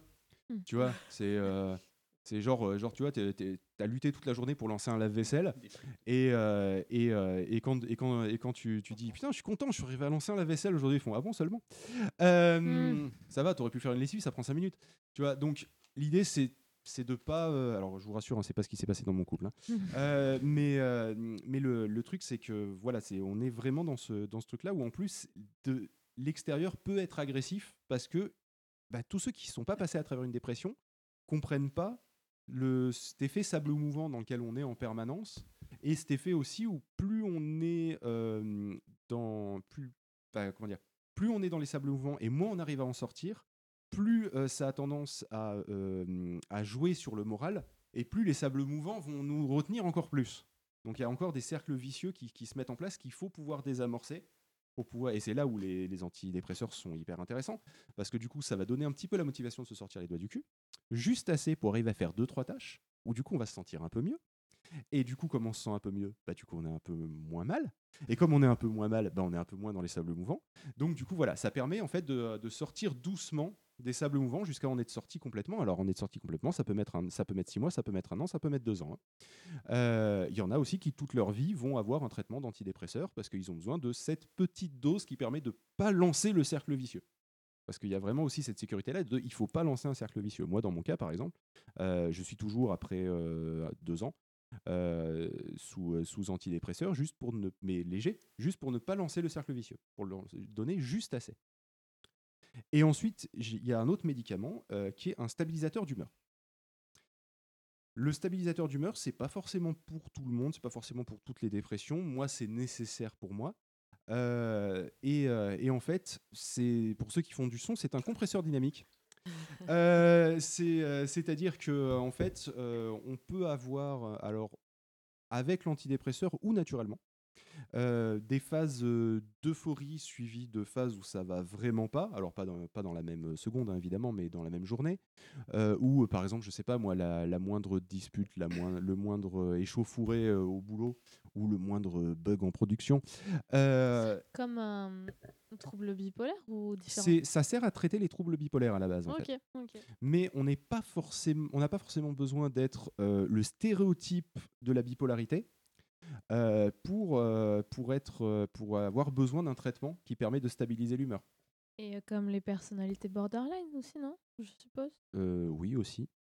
Mais l'exemple qu'on peut avoir, c'est par exemple, imagine que toi, tu, tu sois vraiment très investi et tu n'arrives pas à te désinvestir de ton travail. D'accord? Ouais. Ça veut donc dire que le jour où il y a une merde à ton travail, tu vas vraiment être au fond du gouffre. Hmm. D'accord Et euh, par contre, le jour où il y a un truc qui se passe vachement bien, tu vas être hyper euphorique. Oui, tu es dépendant affectivement, enfin émotionnellement de ton travail. C'est ça. Hmm. Et ben pour pallier à ça, même si du coup ça règle pas complètement le problème, mais c'est- beaucoup des béquilles, si tu veux, qu'on va Mm. utiliser d'un point de vue médi- médicamenteux. Euh, bah, du coup, un stabilisateur d'humeur, alors encore une fois, il y a des dosages, hein, parce que moi, le dosage qu'il m'avait donné au début, j'étais dans ce que j'appelais le neutre complet. C'est-à-dire que euh, électroencéphalogramme de la grenouille, c'était une ligne droite émotionnellement. C'est-à-dire que euh, quand j'étais super content, j'étais comme ça. Et quand j'étais super triste, j'étais comme ça. Voilà. Euh, mais, mais je le vivais bien, du coup, parce que bah, tout était neutre, donc tout allait bien. Euh, donc là, on a baissé un peu, donc il y a un peu de dynamique quand même. hein. Mm. Euh, mais, euh, mais voilà, s'il y a un bug en production, avant, dans mon ancien boulot, j'étais j'étais au fond du gouffre, en panique, tout ça, etc. Là, j'ai les idées plus claires et en plus, j'arrive à résoudre le, le truc parce que j'ai pas paniqué et je suis pas parti dans une anxiété de fou à en trembler parce que ça m'arrivait d'en trembler tellement j'étais stressé. Quoi. Mm. Et à l'inverse, quand on fait un truc super cool et tout, je suis pas en mode j'arrive pas à dormir tellement je suis hypé. Quoi. Tu vois?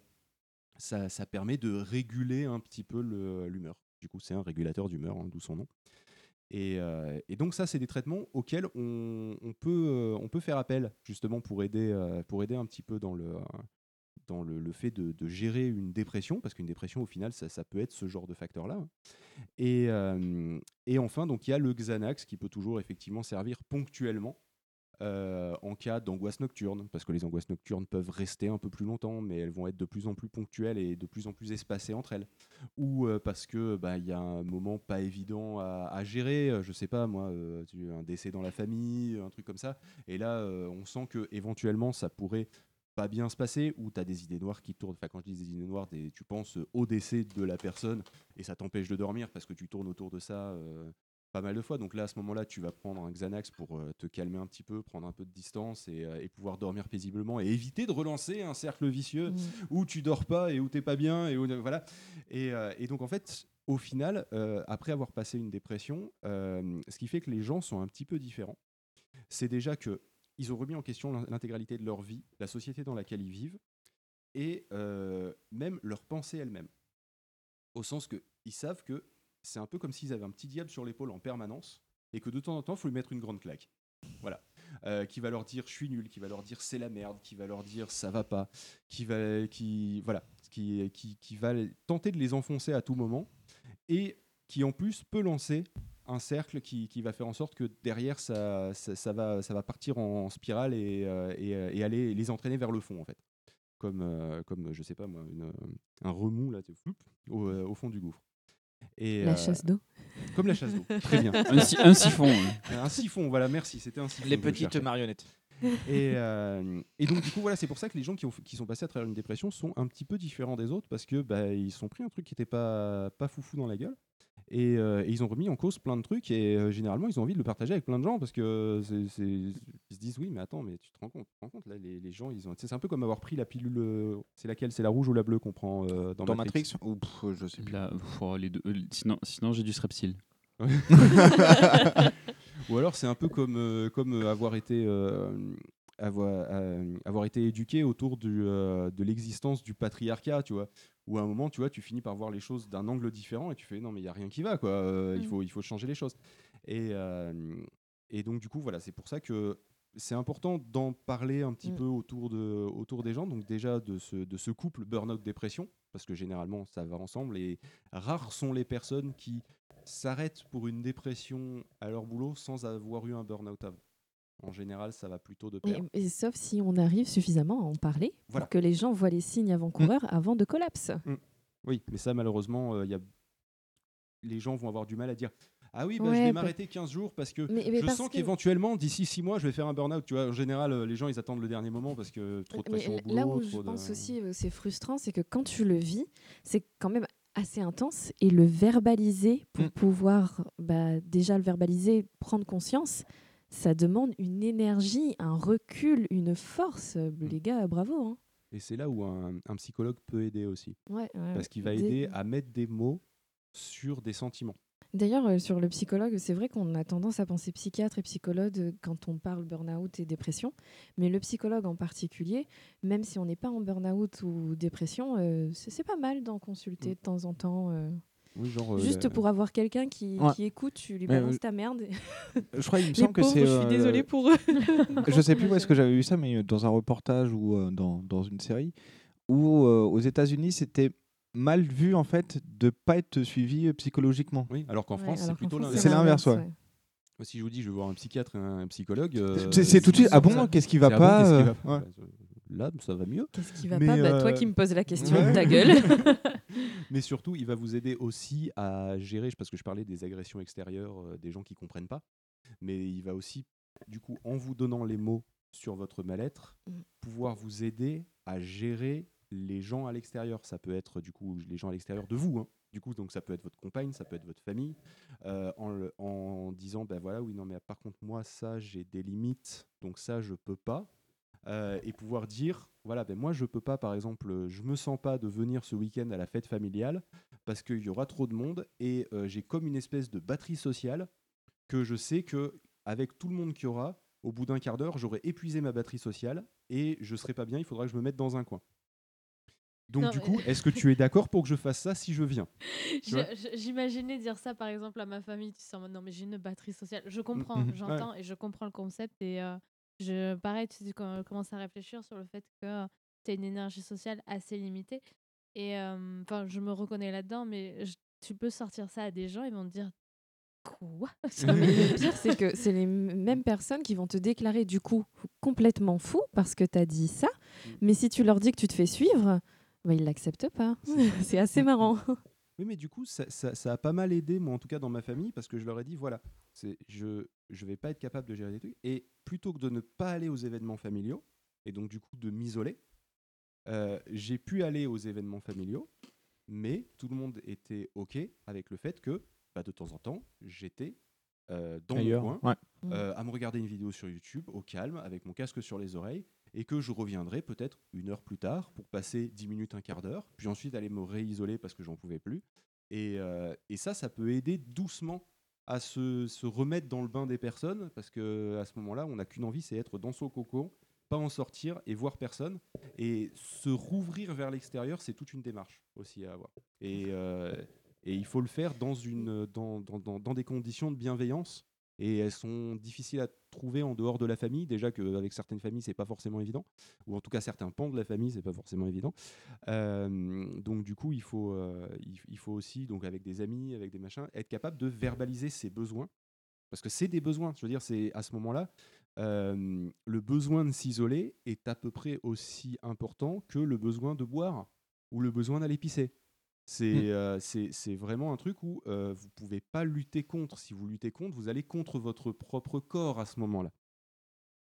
Et, euh, et le problème, c'est qu'après, du coup, vous allez avoir des manœuvres d'évitement et vous allez plus le faire. Et, sauf que le but, c'est quand même arriver à s'en sortir de la dépression euh, via des petits efforts, y aller étape par étape, jamais se mettre la pression, jamais se dire dans un mois, ça y est, c'est bon, tout va mieux. Et euh, non, ça marche pas comme ça.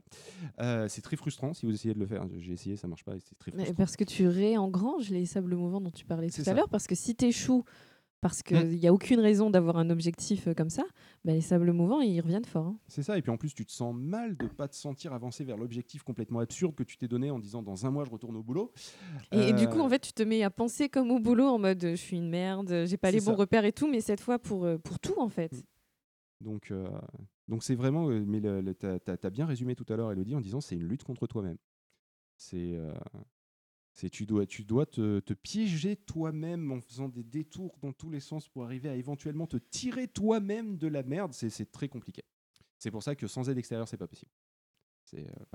Donc, soyez accompagnés de gens bienveillants autour de vous, amis, famille, compagnes, compagnons.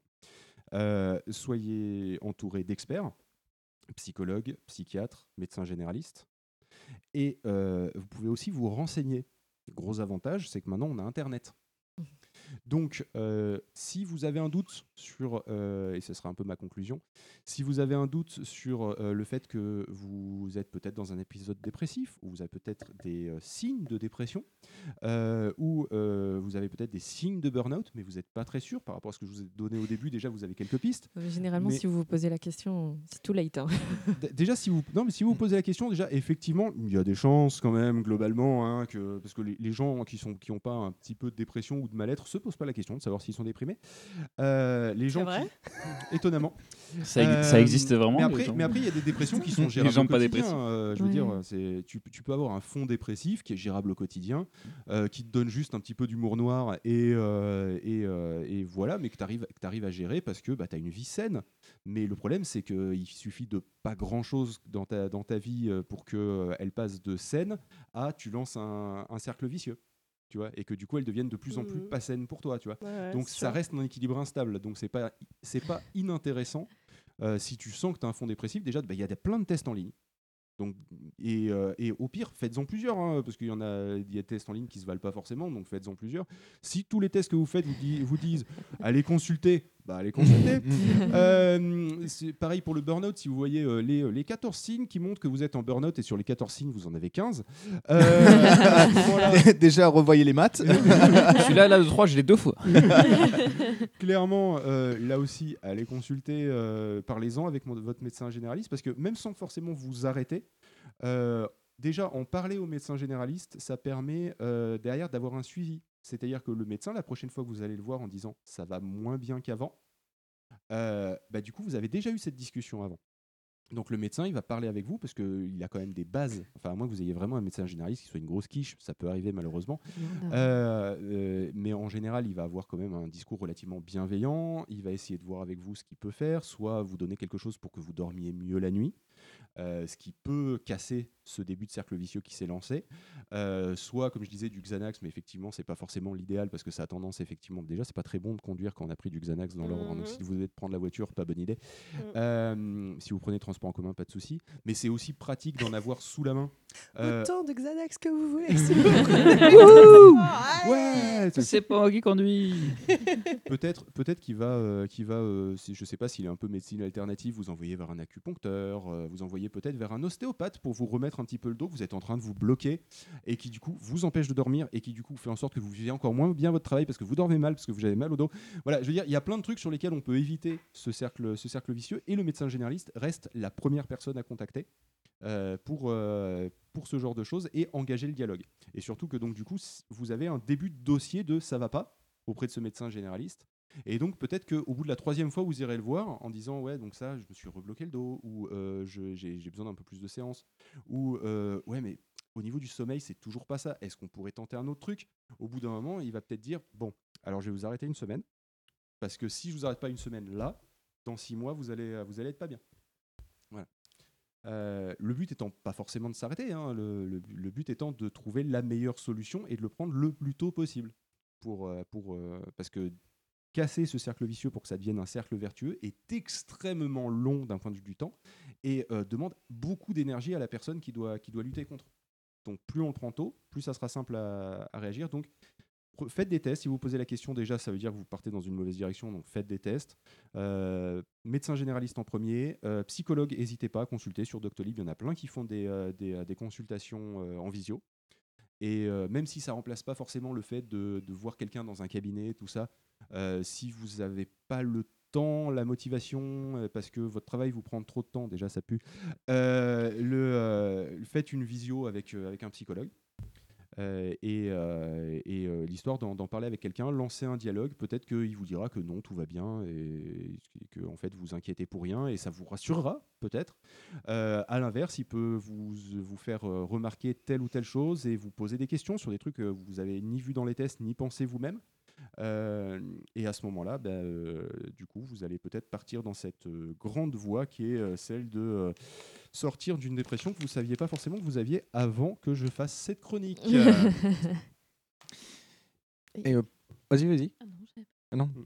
Euh, moi, je vais justement rebondir euh, là-dessus. Euh, il me semble que Bully, donc l'émission qui passe sur Radium, que je parle assez souvent quand on fait des, des sujets, on va dire, sociétaux, il me semble qu'il y a eu un, un podcast, enfin une émission sur le sujet du burn-out, donc je mettrai le lien Ah dessus, parfait. où justement, alors pour expliquer un petit peu l'émission de, de Bully, c'est Coralie, donc l'intervenante, qui pose un sujet, donc le burn-out, les violences sexistes et sexuelles, le harcèlement, etc. etc. Et euh, elle prend des témoignages, elle les lit de façon neutre, donc c'est elle-même qui, dit, euh, qui lit le texte en anonymisant si la personne l'a souhaité. Et euh, justement, elle réagit dessus en disant bah non, là, il n'aurait pas fallu faire ça comme ça, ou la personne qui a réagi comme ça, euh, c'est pas bien, il faut pas le faire, il faut que toi, euh, toi la personne qui a fait le, le- retour, euh, bah, que tu ailles voir un médecin ou justement un, psychologue ou la police ou etc. Euh, voilà. Donc le principe c'est ça. Bah, Bah, ça peut- Mais le- sur les violences. sur- sur les- sexistes, oui, là, là pas sur le burn-out ouais, ou sur le. Mais logiquement, tu dois aller voir la police. Après, s'ils font mal leur boulot, c'est pas normal. Et c'est un autre sujet. Euh, mais voilà, en, en toute logique, voilà. Et euh, il me semble qu'il y a un sujet là-dessus, donc je mettrai le lien, euh, le lien dessus. D'ailleurs, oui, en parlant de la personne n'aurait pas dû dire ça, etc. euh, N'hésitez pas à faire appel à plusieurs personnes. C'est-à-dire Mm. si vous, si vous Mm. allez voir un psychologue et que euh, la réponse vous satisfait pas, vous avez la légitimité de ne pas être satisfait par la réponse. Si vous allez voir un médecin généraliste et que vous sentez que vous n'avez pas été assez aidé, vous avez le droit d'aller voir un autre médecin généraliste. Pareil pour un psychiatre, vous avez le droit d'aller voir un autre psychiatre si le psychiatre ne vous sentez pas écouté au niveau du traitement. Il ne faut pas hésiter à faire ça. Il faut se dire que le- l'ensemble du, du corps soignant, c'est un paquet de cartes et on n'a pas la bonne pioche tout le temps. C'est ça. Et puis ça reste des humains, euh, donc des humains avec leurs failles, euh, des humains avec leurs préjugés. euh, et surtout, surtout, je, je- je suis désolé de le dire, mais euh, d'un point de vue, euh, d'un point de vue traitement psychologique des femmes, euh, ça va être très en, en retard au niveau du, enfin, ça va être, euh, je vais le tourner différemment. Euh, J'arrive pas à me sortir de cette phrase. Le, euh, le principe, c'est que un homme va être plus euh, vite pris au sérieux. Pour parce que les femmes se plaignent pour rien. Pour une, voilà, pour une détresse Mais, psychologique. euh, Parce que quand un, quand un- je mets des guillemets que vous voyez pas, mais quand un homme exprime une détresse psychologique, c'est que vraiment il va pas bien. Alors que euh, les femmes, dès que ça va pas, elles ouvrent leur gueule. Voilà. Donc du coup, euh, le corps médical. Je vais donner un exemple. Je suis allé voir le même médecin généraliste. Moi, je lui ai dit, ça va pas au boulot, j'étais pas bien, j'ai pas pleuré, tout ça, hein, j'étais juste pas bien. Euh, et il m'a arrêté 15 jours. Là, j'ai pleuré. Euh, je, ma compagne est allée voir le même médecin pour lui expliquer à peu près la même situation, en pleurant. Euh, il a arrêté euh, jusqu'à la fin de la semaine, sachant qu'on était jeudi. voilà. Mm. C'est- Mais euh, Sandra, justement, tu m'avais parlé de choses que tu avais lues autour de l'autisme et euh, du diagnostic de l'autisme chez les femmes, qui se fait bien plus tard que chez les hommes? Oui, parce que je me suis un peu renseignée sur comment on diagnostique l'autisme et comment c'est étudié maintenant d'un point de vue euh, un peu en dehors des clous. En fait, pendant longtemps, les facteurs, les euh, principaux, euh, principaux symptômes entre gros guillemets du spectre autistique, en fait, étaient surtout étudiés chez des hommes blancs venus d'un milieu euh, plutôt aisé. Mm. Socio-professionnel euh, Voilà. ouais. Donc en fait, pendant longtemps, les, ces symptômes d'autres Mm. personnes qui ne qui n'étaient pas des hommes blancs venant d'un milieu aisé, en fait, ont mis très longtemps avant de se faire diagnostiquer autiste parce que ça ne s'exprime pas de la même façon. Si tu viens d'un milieu où tu, euh, bah, concrètement, où tu te bats un peu pour survivre, ou si tu viens d'un milieu où, euh, ou d'un autre genre où- avec lequel ton autisme ne s'exprimera pas de la même façon. Et maintenant, tu as des gens, qui, des spécialistes de l'autisme, qui commencent un peu à se renseigner sur le fait les différentes façons d'exprimer l'autisme. hein. Voilà. Et pendant longtemps, du coup, c'était comme ça. Et même encore actuellement, euh, le- on a encore ce, ces stéréotypes du spectre autistique qui sont basés sur vraiment une catégorie très spéciale et très Mm. restreinte de la De population. l'autisme. Faut compter qu'après, tu as des aspects euh, sociétaux où, euh, où les femmes autistes, on, leur a plus, on les a plus poussées à cacher leur autisme Oui. et à lutter contre que euh, les, euh, les garçons autistes parce que boys will be boys. Et donc euh, les garçons ouais bah ils réagissent un peu différemment ils sont un peu over the top mais bon c'est des garçons. Ou c'est des ou, ou alors bah, je suis allé le je suis allé voir parce que j'ai consulté pour lui parce qu'il était différent des autres garçons. Alors que bah, la fille elle est réservée elle est dans son coin bah, c'est normal c'est une fille une fille qui s'est réservée Mm. Euh, il y a aussi pas mal de stéréotypes qui font que oui l'autisme derrière tu vas moins bien euh, facilement le euh, l'identifier en tant que parent chez une, chez, chez une femme, que, enfin, chez, chez ta fille Mais, que chez ton euh, fils. mais du coup, je pense que ça s'applique à ce que tu expliquais sur euh, les, les, les gé- les médecins, les Mm. psychologues qui détectent pas forcément les trucs. euh, C'est ça. Parce qu'ils ont, un- ils ont cette habitude d'un modèle qui est l'homme blanc qui va réagir de telle ou telle façon face à une situation critique. Et attention, je dis coup, pas que forcément c'est parce que c'est un médecin homme qui va avoir des stéréotypes, non, parce que les médecins non. femmes ont Ah oui, aussi les oui, mêmes mais- mais- stéréotypes. Mais souvent, c'est parce que Et les pauvres, on leur apprend que ça à l'école. On ne leur Mm. apprend pas à élargir un peu leur spectre pour avoir euh, Mm, mm. ben, un, un spectre un peu plus large. Quoi. Ouais, c'est clair. Et, euh, et donc, comme je le, comme je le disais, qui lui euh, sort d'un burn-out, etc., là en ce moment, euh, et il était allé voir un premier, un premier psychiatre, euh, il était dégoûté, je lui ai fait, c'est pas grave, va voir un deuxième. Il est allé voir un deuxième, ça allait un peu mieux, mais il était toujours pas satisfait. Je fais, c'est pas grave, va voir un troisième. De toute façon, quand on est arrêté pour dépression, le, je rappelle que le but, c'est de prendre soin de soi. Et ça veut dire au sens large. Et prendre soin de soi, ça veut dire donc traiter sa dépression, ok?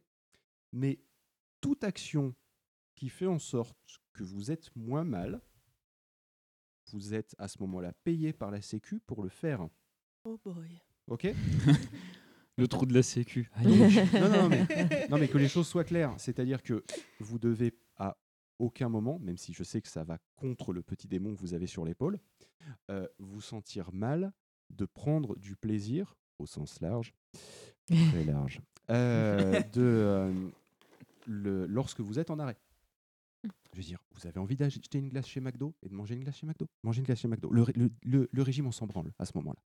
Euh, vous avez envie de, vous avez envie, je sais pas moi, de de- d'aller faire un tour dans les Pyrénées euh, un mardi euh, comme ça en prenant la voiture? Bah, vous prenez la voiture, vous allez dans les Pyrénées, vous allez manger un sandwich en haut d'un col et vous revenez. Tant pis, ça vous a coûté cher en essence, mais euh, vous avez vu de la nature, c'est cool. Vous êtes sorti de la maison, c'est génial. Mm. Vous avez envie juste de vous foutre au soleil dans le jardin en lisant un bouquin? C'est- nickel, vous pouvez faire ça. Euh, Faites-le même si vous n'êtes pas en dépression. Tout le temps, ça. Voilà, vous, vous avez envie de vous masturber 15 fois par jour? Masturbez-vous 15 fois par jour? non, mais en vrai, vraiment, vous êtes payé par la Sécu. Au bout de la deuxième fois, euh, pour- non, non, mais pour, euh, pour essayer de euh, sortir de la dépression en prenant du plaisir, clairement.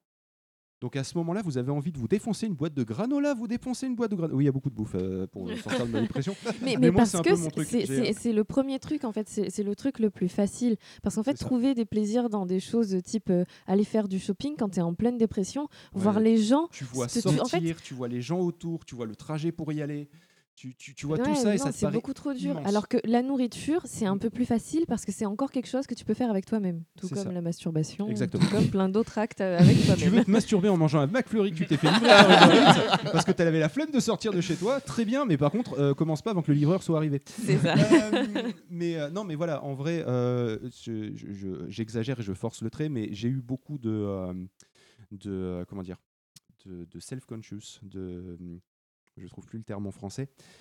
Mais, euh, mais j'étais un peu. euh, je me sentais coupable, voilà.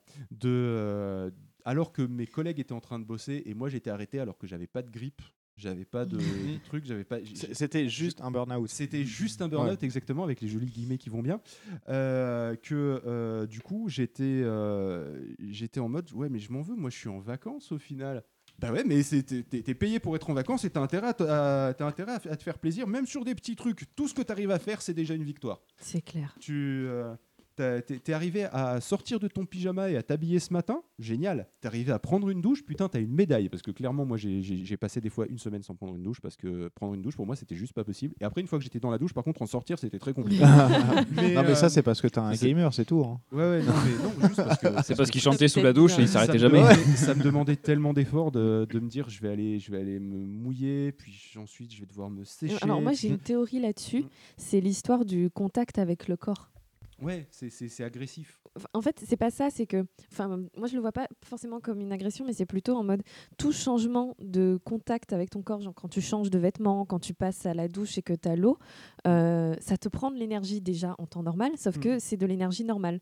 Mais à ce moment-là, tu te mets mais à tout analyser en mode, euh, Bah ouais, mon énergie elle est où? Parce que tu ne la vois pas, tu ne vois pas l'énergie. Tu sais que dans un, quand tu es normal, tu fais euh, la lessive, euh, Ouais. tu fais, euh, Ouais, tu il- t'occupes du lave-vaisselle, etc. Et là, tu n'y arrives pas. Et moi, je me mettais en mode, je piste mon énergie. Putain, elle est où? C'est ça. euh, t'as tout. une théorie justement qui s'appelle la théorie des cuillères de mémoire. Et en fait, chaque, euh, chaque action que tu fais va te coûter une cuillère euh, d'énergie, gros- grosso modo. Et bah, tu as des personnes qui sont des malades euh, chroniques qui sont justement bah, euh, assez rapidement euh, fatiguées. Bah, disent bah, Moi, dans ma journée, je peux avoir que 5 cuillères d'action. Et bah, je vais faire des actions qui correspondent à ces 5 cuillères. Ouais. Donc, tu as à peu près le même, le même élément Ouais, de dire bah, voilà, pour aller voir des gens, bah, je sais que ça va être. euh, 5 cuillères. hein, direct. cinq cuillères, Cinq voilà. cuillères, direct, exactement. Donc ça veut dire que si je vais voir des gens, je fais pas de lessive, je fais pas de C'est ça. machin, et je prends ma douche la veille. parce J'y vais que en pyjama. journée, ça sera juste pas, ça sera juste ça. pas possible. Et tu te- euh, En fait, mais c'est pas, c'est pas forcément conscientisé quand tu le vis, Mm. mais c'est vraiment, enfin ouais, tu cherches où est ton énergie, quoi. Et c'est là où je disais que se, se renseigner euh, était très important, même si je sais que là aussi ça coûte des cuillères. Euh, mais euh, mais d'un autre côté, quand on est dans son canapé et qu'on a son téléphone, se renseigner sur, sur ça. Alors, je vais me faire taper. TikTok ne remplace pas un psy, mais l'algorithme de TikTok est excellent. Vous devriez tomber sur, Sur un psy. sur- si vous êtes en dépression, vous devriez tomber a priori dans une se- en une semaine de scrollage sur TikTok, Et voire merde. même trois jours de scrollage sur TikTok sur euh, Depression Talk, qui est la partie de TikTok qui parle de la dépression, Mon Euh, corner favori. ou, ou vous tomberez sur euh, Book Talk, euh, qui est la partie euh, de TikTok qui parle de bouquins, n'est-ce pas Elodie? Yes. Ou euh, peut-être sur, euh, sur euh, Mysterious Talk, euh, la, la partie de Twitter qui parle de toutes les légendes urbaines et les mystères et les trucs comme ça. Les Euh, mystères mystérieux. pas, Mais qu'est-ce que c'est Euh, Non, mais ou oui, sur, bien sûr ou que sur j'écoute. Talk, euh, le- la partie de TikTok qui parle des entailles, n'est-ce Ah c'est bon, on a tous été arrosés là. Non, pas moi. Bah, pas- Et sur- Mais oui, c'est vrai. pas Et sur Transtock, la, par- la partie de TikTok qui parle des transsexuels, n'est-ce pas Azertov Euh, donc, euh, Ça, coup- c'était gratuit, mais c'est pas.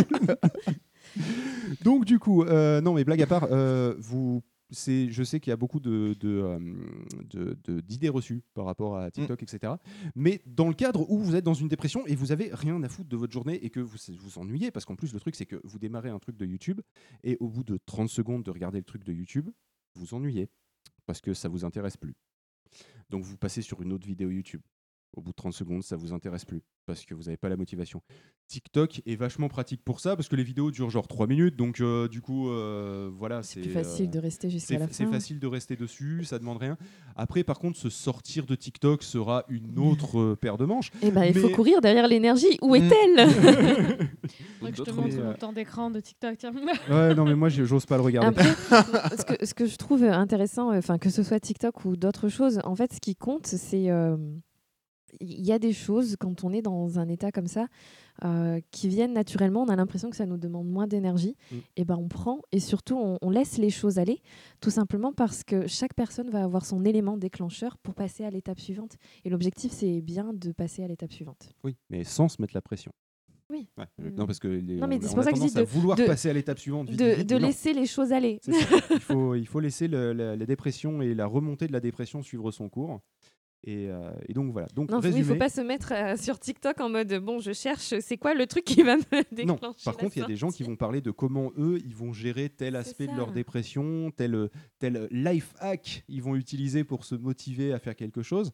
Par exemple, moi, le life hack de euh, je me mets un chrono, je mets genre une demi-heure Ah, le Pomodoro? Et. Hmm? Ah, je... oui. Pardon. Et je ne dois euh, pas interrompre pendant, les gens. pendant je suis une demi-heure, chrono en main. Je me branle. Euh, non. Pardon. Bah, Tu vas y j'ai pas besoin d'une demi-heure. Non, mais pendant une demi-heure, tu fais que ça. Ah putain. Ah ouais. Ah non, bah oui, c'est ça. ça va faire mal au bras, rien que d'y penser, j'ai mal. Euh, le, euh, je sais plus ce que je disais, du coup, déconcentrer. Pendant Pardon. une Chrono d'une demi-heure. Le Chrono, d'une- quoi le chrono d'une demi-heure, c'est vachement pratique. Alors, vous pouvez commencer par un, chro- un chrono de 5 minutes. Euh, mais ça, ça marche à la fois si vous êtes dépressif ou si vous avez juste du mal à vous motiver d'une manière générale. Euh, vous pouvez commencer par un chrono de 5 minutes et vous dites voilà, pendant 5 minutes, ou le temps d'une chanson, ça marche aussi, euh, je vais aller dans ma cuisine et euh, je vais nettoyer tout ce que je peux.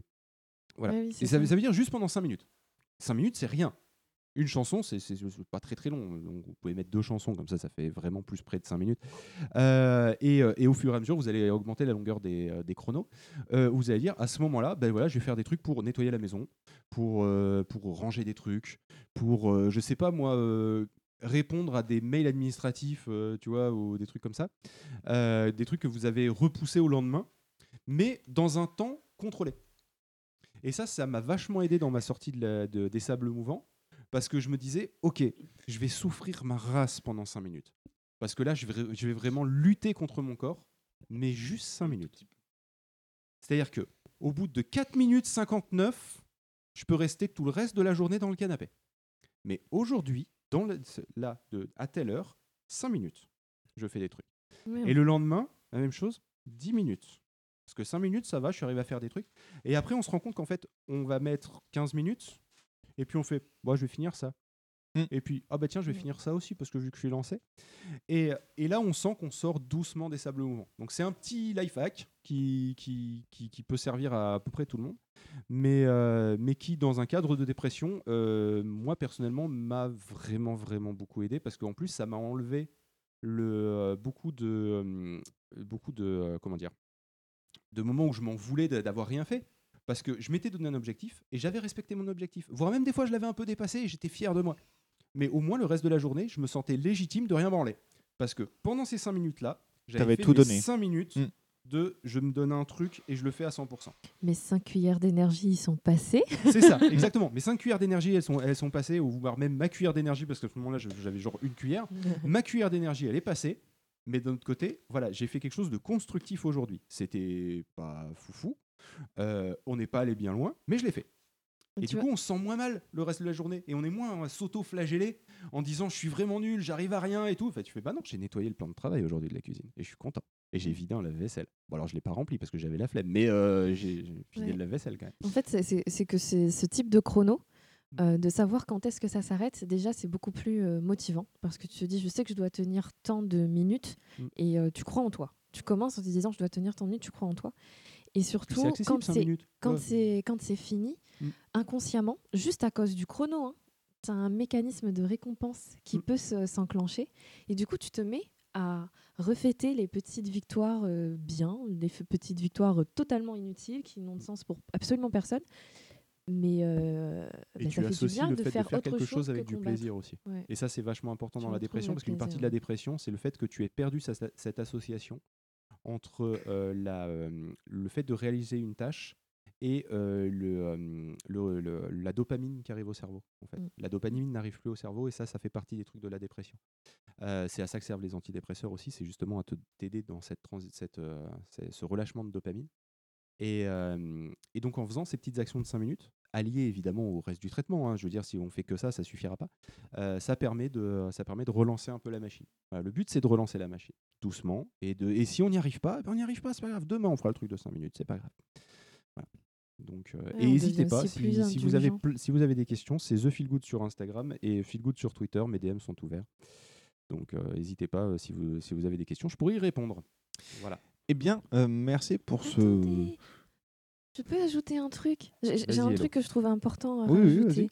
en fait, euh, tout à l'heure, tu parlais de la famille. Et c'est vrai que c'est un moment où c'est hyper important parce qu'on n'a plus le travail, on n'a plus tous les repères, donc Mm. il reste à peu plus près la- que la Plus famille. de travail, on a la famille et il reste la patrie aussi.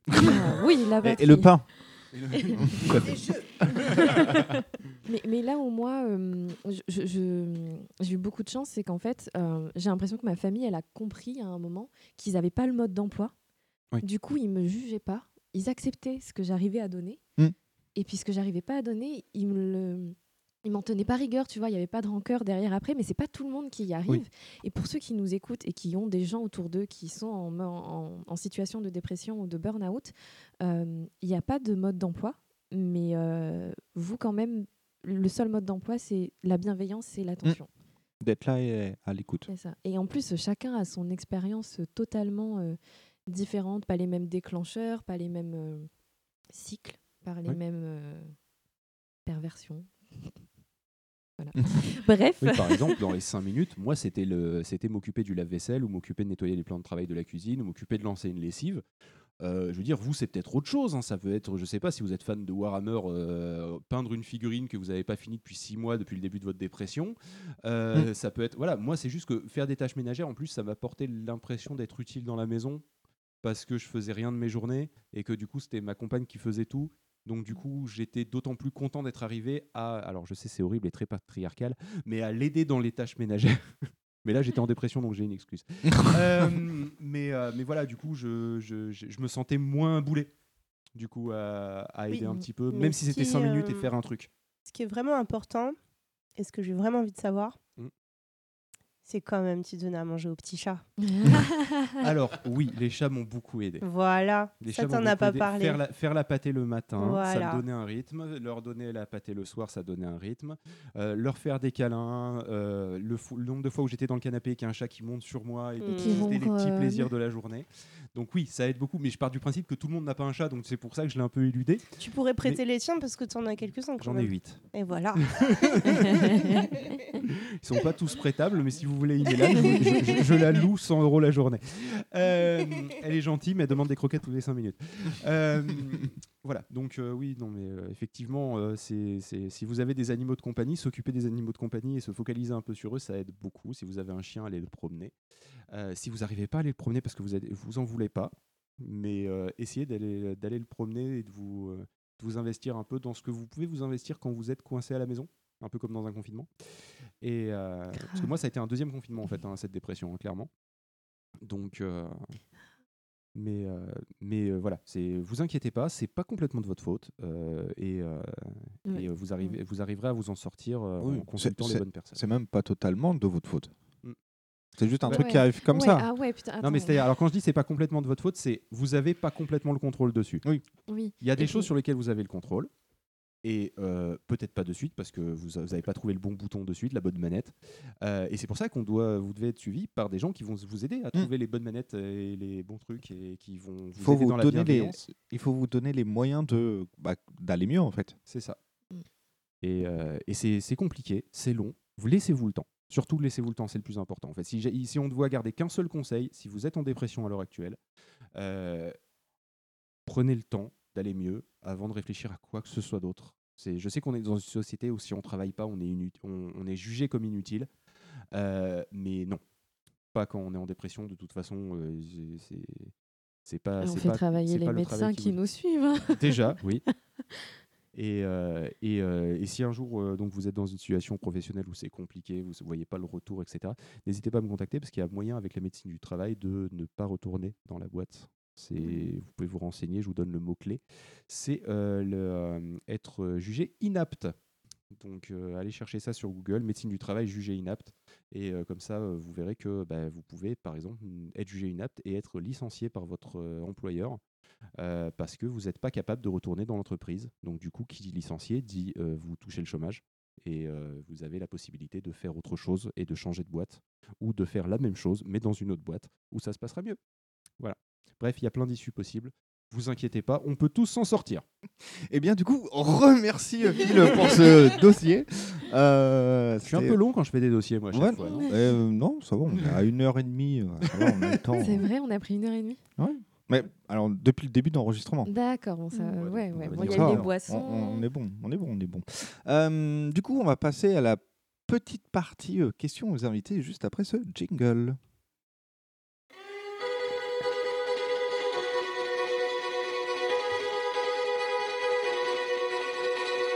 Allez, viens. Allez, viens. Allez, viens. Viens. Viens. Allez, viens. Viens. Allez, viens. Viens. Viens. Allez, viens. On va manger des chips. T'entends? Des chips. C'est tout ce que ça te fait quand je te dis qu'on va manger des chips. Et juste avant, j'ai oublié de le faire avant le lancement du jingle. Euh, on a eu un, un peu de retour sur, euh, sur le chat, sur la discussion de euh, trouver des médecins généralistes, euh, blablabla. Donc ça, c'est Doctolib. Voilà, c'est c'est un autre sujet, mais c'est important aussi de- d'en parler.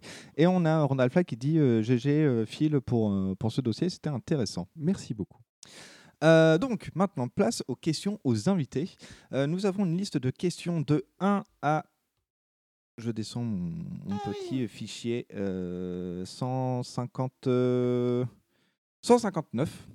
Et à tour de rôle, vous allez me donner euh, un numéro.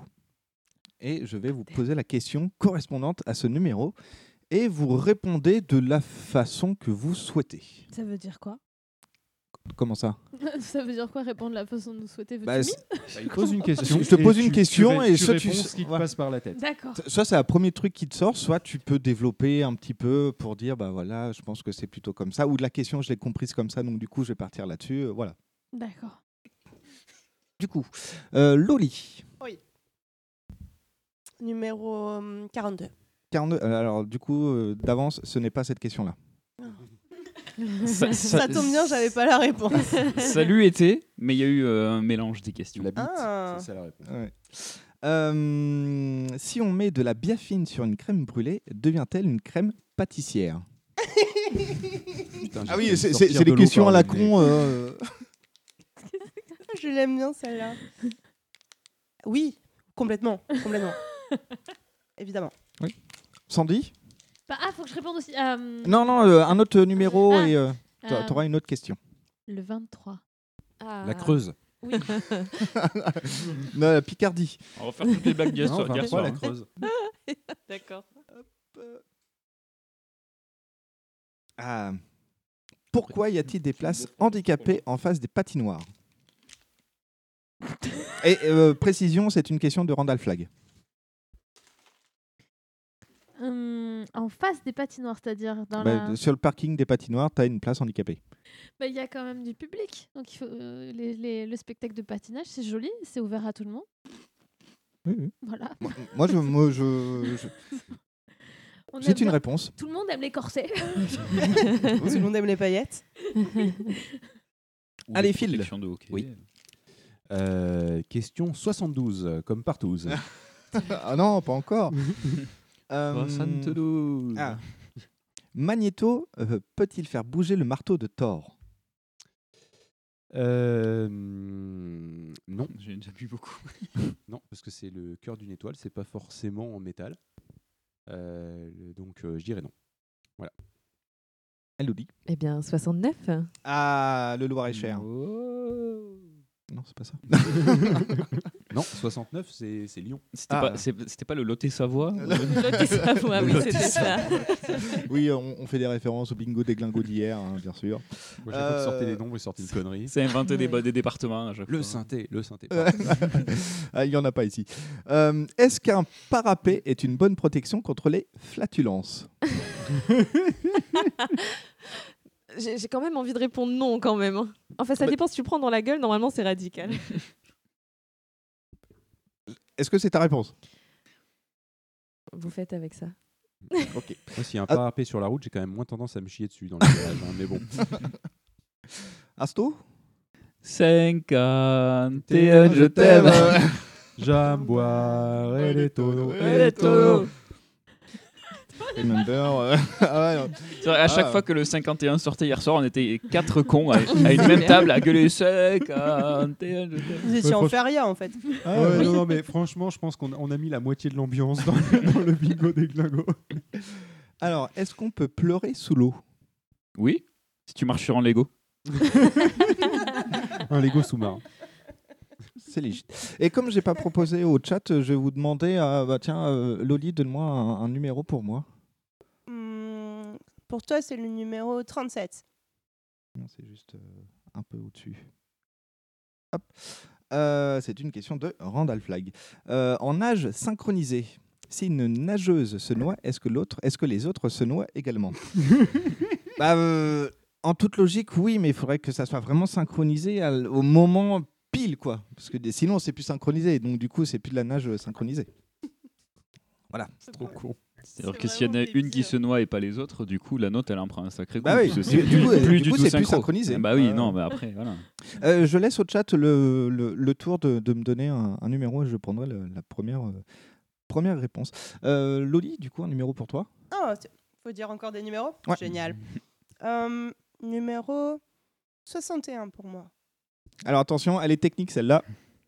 Un cafard peut-il avoir l'homme? Euh, bah dis donc, ça va bien avec ta chronique. oui. Oui, oui, oui. D'ailleurs, il faut en parler. Non, non, parce que c'est pas possible. C'est bien connu Parlons. que le cafard n'a homme. Alors, euh, merde, attends, j'ai- j'ai- j'ai fait tomber, du coup ça Bah, sera si un l'homme jingle. peut avoir le cafard, est-ce que le cafard peut avoir l'homme, Sandy Merci, C'est ça, Elodie, j'avais pas compris. C'est ça la vanne, en fait. Et puis c'est pas l'homme qui prend la mer, c'est la C'est mer qui qui prend l'homme. tatatam. Ta-ta-ta. À combien euh, le poiré, Sandy Oula, euh, quatre et demi. Est-ce que c'est le, c'est le poiré ou est-ce que c'est le Miracle Body Mais purée, quand t'as ouvert ça tout à l'heure. Mais il y a de l'alcool qu'est-ce que dans votre c'est Miracle Body Non, non, c'est une boisson énergisante. Ah bon, Ouais. C'est une espèce de Red Bull, quoi. hein. Ouais, pas. ça, ça- ça- ça a effectivement à peu près le goût du Red Bull. C'est ouais, grosso modo un Red Bull, mais qui a la couleur de l'épreuve des sauts sur le tapis roulant d'un Fort Boyard, quoi. C'est quand même ça aussi un goût de, de médicament. Médicament Oui. Red Bull. euh, C'est ça. C'est brandé comme un truc pour faire euh, le sport un peu, non Mm. Ou maigrir, ou je sais Je sais pas, je crois qu'il y avait marqué euh, force physique, euh, bien- Oh, waouh. concentration, des trucs comme ça. Là, Oh, sur la C'est marqué tout en japonais, donc du coup on n'a rien compris à Ouais. l'étiquette. Mais il on y avait voit quand marqué, même. il y a- avec le Google Lens, il y avait marqué quand même boisson énergisante. Ça se trouve, on quelque n'en a part, donc, aucune euh, idée, mais c'est peut-être un truc qu'on doit se mettre sur le corps. hein. Avant Ça a d'aller à la- goût, mais, euh, Avant d'aller à, voilà, la, à la salle faire du, du crossfit, soulever des pneus de tracteur. Parce que c'est vrai, on, on l'a pas dit euh, pendant euh, ton mais euh, Asto a sorti son carton euh, providentiel euh, Remember la session dernière. de la dernière session, effectivement. Euh, le, Il son carton de produits venus Il y a plein de choses du bizarres. Japon. hein. Si vous voulez des choses bizarres en plus sur la table, vous dites. hein. on attaque le Précise, c'est le bizarre. carton que, dont nous, on a entendu parler avant même de savoir qu'on allait être invité Ouais. pour discuter avec vous. C'est Donc ça. Et ça, donc, on Ah, ça, attendait ça, c'est vraiment des le carton. gaufrettes au chocolat. J'en ai mangé une. euh, donc, euh, voilà. Euh, Sandy, Je vais dire hmm, le 87. Ton année de naissance. Quelqu'un peut lui sortir le département Eh ben, c'est le Loire-et-Garonne. presque. C'est la Haute-Vienne. Euh, ah, si tu as une, magi- une machine à voyager dans le temps, t'en ferais quoi? Oh, la question. Euh, Ça a l'air très bizarre. Ça a l'air incroyable. Ah, c'est mochi. euh, Fraise chocolat. Fraise Ouais. chocolat. Oh. Ils sont tout petits, ils sont trop mignons. On dirait plus des fraises tagada tellement c'est petit quand même. moi, j'irai. Ah si. J'irai revoir, j'irai voir les dinosaures pour savoir si c'était vraiment des gros oiseaux ou pas. Est-ce qu'ils avaient des plumes oui, ou est-ce qu'ils Oui, oui. avaient des plumes? Et quel bruit ça fait en vrai? Ça fait. T'avais pas un canard? Ah si, attends, ça, ça, ça fait ça comme, comme bruit. Non, ça c'est un lapin, ça. Euh, Phil. Ouais, moi, ça me rappelle un truc, euh, l'histoire de la machine à remonter dans le temps. Ça me rappelle un TikTok que j'ai vu où il y a un mec qui disait euh, J'ai inventé une machine trop bien. Euh, c'est une machine, tu as mangé un plat, tu l'as trouvé trop bon. Et ben en fait, tu peux retrouver ton plat avant de l'avoir mangé. Et comme ça, tu peux le remanger, t'es trop content. Et le mec, il fait Mais attends, t'as inventé une machine à voyager dans le temps Il fait Ah ouais, putain, mec, t'es nul en marketing. voilà, donc du coup, euh, question 38, on l'a faite L'Isère L'Isère, Isère. C'est c'est le département d'origine de ma famille du côté paternel. Eh bien, c'est une question de monsieur euh, Randall, Flagg. qui est bien sûr dans le chat. Euh, pourquoi Superman met son slip au-dessus de son pantalon? Eh ben parce que en fait, il a pas de ceinture sur son pantalon, ça permet de tenir l'ensemble. Tout Pas simplement. mal. Elodie, Euh, euh, J'ai déjà oublié, ça va jusque combien? Euh, 159. D'accord. Alors je choisis 150. Ça me fait descendre tout en bas. hein. Ah, je suis désolée. Ça va prendre du temps, hein. Euh, c'est également une question de Randall Flagg. Bah dis donc, Randall Flagg, tu as fait beaucoup de questions. Alors, pourquoi on stérilise l'aiguille qui sert à l'injection fatale d'un condamné à mort? Ah ouais Il n'y a pas que des questions connes. hein, euh. Ouais, ouais. Il y en a, mais Il y en a beaucoup, mais pas celle-là. Ouais, oui. Bah, euh, mm, mm, mhm. Eh, très bonne question. hein. C'est une très bonne question. Voilà. C'est une très bonne question et ce sera ma réponse. Ça marche aussi. Asto. La une pour te faire chier, pour rescroller. Non, c'est bon, c'est tout en haut. Euh, une chose que tu voudrais changer. Euh, mon slip, appartement. Ça serait pas mal, parce que là, ça fait deux jours qu'il est dedans. et, euh, C'est faux, il s'est lavé tout à l'heure. Enfin, en tout cas, il est allé à la salle de bain. Oui, mais il a remis le même slip. Mon appartement. Voilà. Mais il est bien ton appartement. Ouais, il est bien en face de l'héliport là. Ah putain, oui, c'est vrai. Trop Ah bien. oui. J'ai oublié l'héliport. Euh, Randall Flagg m'a donné donc la question 12, qui est qui a voté la loi des séries? Eh bien, j'en ai, c- c'est pas. Voilà. Je m'arrête la phrase comme ça qui veut rien dire. Est-ce qu'on refait un dernier tour ou pas? Un dernier tour. Oui. Un Alors du dernier coup, tour. pareil, une, une ré-question, euh, un autre numéro pour moi dans, dans le chat. Et euh, Loli, un, un numéro pour toi. C'est bon? Numéro 123. Euh, ah, t'es plutôt film, série ou dessin animé? Film. Définitivement film. Ça marche. Sandy. 122. D'ailleurs, Ah, retrouvez c'est Loli gentil, dans sa performance 122. artistique où elle s'enroule dans du film alimentaire. Donc 122. Mm. Euh, D'où viens-tu? C'est ta chance. Normalement, t'as la réponse. hein. C'est maintenant.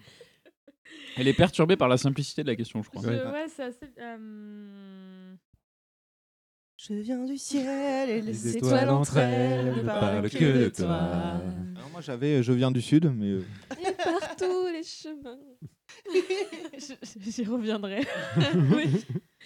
Euh, J'aime bien cette réponse. Ça marche. J'aime bien cette réponse sera donc D'où viens-tu? Ça marche. la chanson qu'elles ont chantée. Phil. 113. Les- Parce que les- 113, là. c'est lui et moi, et ce son, c'est fait pour vous. Vous avez pas la rêve, c'est pas grave, c'est du Magic System. Ah, alors que 113 c'est un groupe et moi j'avais les là. Ça marche aussi. Euh, Peut-on faire de la confiture de coin dans une casserole ronde? Euh, oui, parce qu'en fait, une casserole reste cylindrique. Donc, il y a un coin qui fait tout le tour du bas de la casserole. donc, du coup, tu peux tout à fait faire une con- confiture de coin. Il faut juste le remettre dans le coin tout autour de la casserole et ça passe. Vaut mieux utiliser une casserole Tefal pour des raisons évidentes, de sinon ça colle. voilà, mais ça, c'était ma petite astuce qui servait à rien. Elodie? 24. Toi tu m'arranges pas à monter tout le temps, hein, franchement, super. Ah oui, mais je choisis les numéros comme sur les grilles du loto, tu vois. Euh, Du coup, il y avait numéro 6. Non, il n'y a non, pas de numéro 23, 6 ni ni 23. Ni le 23. Ah, La creuse. Alors, aimes-tu les films sur les gladiateurs? Euh, pas spécialement. Ah ouais. Pourtant, ils sont plutôt mignons. Ouais, mais j- j'en ai pas besoin pendant deux heures. Ah oui, effectivement, c'est effectivement plus rapide. Asto, vite. 22, la camionnette bleue. Elodie s'est choquée elle-même. euh, elle, est en, elle- elle est en PLS là sur sa Non, chaise. T'as J'ai calculé réalisé- après. J'ai réalisé qu'il y a une probabilité pour que j'ai de la famille qui écoute ça. Eh bien, bonjour à la famille d'Elo qui Bonjour. découvre qu'elle aime beaucoup les gladiateurs, mais pas pendant très longtemps. Euh, Est-ce que les pierres tombales sont garanties à vie? Euh, la vie de qui? Bah non, du coup. C'est c'est pas précisé dans la question. Donc, euh, Bah non, du coup, puisque la personne est morte. Garantie à mort. C'est logique. À la limite. Mais à vie. C'est garanti à mort. Si- à mort, la vie de ma mère, c'est garanti. bah. Ah, c'est garanti, je te Pourquoi j'ai fait, promets à un, mort. pourquoi j'ai fait un accent digne de la vérité si je mens Euh, Je sais pas. C'était la vérité si je manque 10. euh, et euh, Randall La Flagg m'a vérité donné si je donc- meurs. Randall Flagg m'a donné la question 21 qui est une question de Randall Flagg lui-même. Il se, il se propose cette question. Il n'a pas accès aux documents, je précise. hein, il ne sait pas. Peut-on garder les yeux ouverts quand on éternue? Eh bien, euh, non. Ah, Tout selon, la hein. selon la légende, non. Oui, non, non, mais selon la réalité non plus, parce que ça m'est déjà arrivé d'éternuer au volant, et, euh, et franchement, tu luttes pour garder les yeux ouverts, mais tu n'y arrives pas. Il y a bien cette demi-seconde sûr- où ça reste fermé. Surtout que selon la légende, si tu, gardes, si tu gardes les yeux ouverts pendant que tu éternues, tes yeux sortent de ton orbite. Ah, ah, ça, c'est la légende. Moi, j'ai entendu qu'il partait en orbite. Les deux, les deux, les deux. Du coup, un tour encore ou on s'arrête là? On est bon Non, c'est bien là. C'est vous qui décidez. Oui, moi j'attends le quiz d'Asto là. Ah, euh, et donc effectivement, on, est sur du on, va passer sur le quiz d'Asto qui s'appelle Désolé pour vos oreilles, mais c'est juste après ce jingle.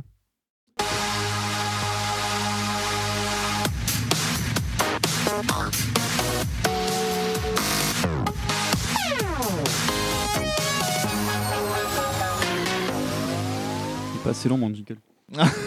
Alors que d'habi- euh, c'est toi qui l'as choisi en plus, euh, donc euh, là, euh, c'est même pas ma faute s'il est trop long ou pas. hein. Parce que j'ai besoin d'un peu de préparation. Ah. Donc alors comment ça va pendant ce Mais qu'est-ce que t'as fait pendant une heure et demie du coup?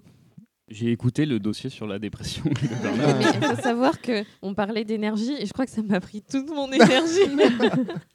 C'est parce que je vais avoir besoin de- de- de- d'avoir de, la musique de mon côté euh, pour Oh. faire mon, mon petit quiz. Ça va être un blind test. Ah. Pardon, Mais tu un blind test, euh, alors, non. Pire. Ah. C'est Alors, un blind test de quel thème? Oh, ça va être euh, généraliste. Ce sera pas des chansons très difficiles à trouver. Alors, de base, hein, elles sont pas très compliquées. Mais euh, le problème, ça va être moi, en fait. Oui. Comment- L'interprétation. C'est- c'est Alors du coup, j'en- l'interface j'en j'en siège-clavier. profite. Hein?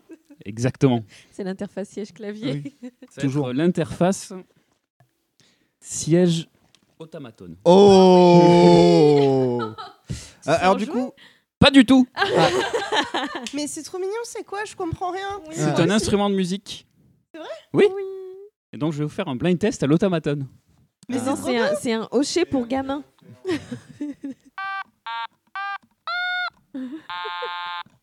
Ah mais c'est énorme, tu peux faire tous les morceaux de Gorillaz comme ça. Ouais. Je vais faire, euh, Mais en fait, c'est un signal électrique dedans. Voilà. Et c'était quoi? Non, C'était c'était une démo, c'est tout. Ah. Une démo de Métalang à l'automaton. C'est une compo. pour vous montrer à quel point ça va être compliqué. Je vois ça. Parce que certains morceaux, je vais les jouer mal. Pardon, ça. Et, et cer- cer- certains morceaux, je vais les jouer très mal. Alors, Asto, tu le sais pas, mais pendant que j'étais aux toilettes, je me suis dit, eh, ça serait pas mal comme quiz, un truc où euh, et ça s'appelle aussi Attention à vos oreilles. Et, euh, en fait, je joue des chansons euh, que j'ai mal apprises au saxophone. et quand j'arrive, t'arrives avec un automaton, ce qui est franchement vachement mieux pour les voisins, clairement, parce que je rappelle qu'un saxophone c'est à peu près 120 décibels en sortie de cône. Euh, donc, euh, donc du coup, euh, là, je, je- je- je suis tellement content d'a- d'avoir eu la même idée que toi et que j'ai pas besoin d'apprendre des chansons. Euh, du coup, euh, tu me fais vraiment plaisir, Asto. Alors je cherche mes partitions parce que quand même. Ah, putain, il y a des partitions Ouais, des d'automaton. partitions. Non. Je veux bien jouer avec un peu pour voir ce que ça donne. Tiens, c'est trop bien. Comment ça marche? C'est pour ça que j'ai besoin d'un peu de Ah, préparation. T'étais pas là pendant la démo. Euh, tu mets les deux curseurs Ouais. au milieu, en bas, derrière. mid. Mid et euh, sur euh, voilà. Et après, tu as juste à appuyer. Et après, tu peux lui, lui appuyer sur la bouche, sur le côté de la bouche. Oui, ça fait quoi? Ça fait rien. En général, normalement, tu appuies sur le, le côté pour euh, qu'il fasse vraiment du bruit, mais c'est c'est juste esthétique en fait. Parce que t'as vu quand tu touches, ça fait une texture un peu bizarre. Le truc, c'est qu'il n'y a pas de fret sur cette merde. Mm. Eh oui. Donc, du coup, tu dois mesurer en nombre de centimètres. Et vous savez très bien que nous, les hommes, on n'est pas très forts pour compter en centimètres, vu qu'on est tous persuadés qu'on a une bite de 20 centimètres. Et, euh, alors que statistiquement, c'est pas possible. Mais c'est rigolo. Je vais m'en acheter un.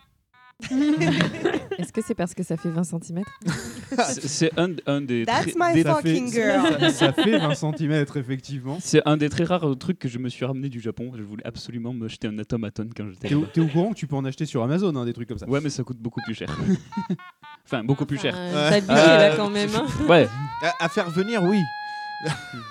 Là, tu profites du fait que t'es Est-ce que tu l'entends bien dans le micro, l'automaton Ah bah, il faut que ça soit dans le, dans le micro et. euh, J'essaierai de faire au mieux dans le micro. De toute façon, toi, je t'ai euh, je t'ai augmenté.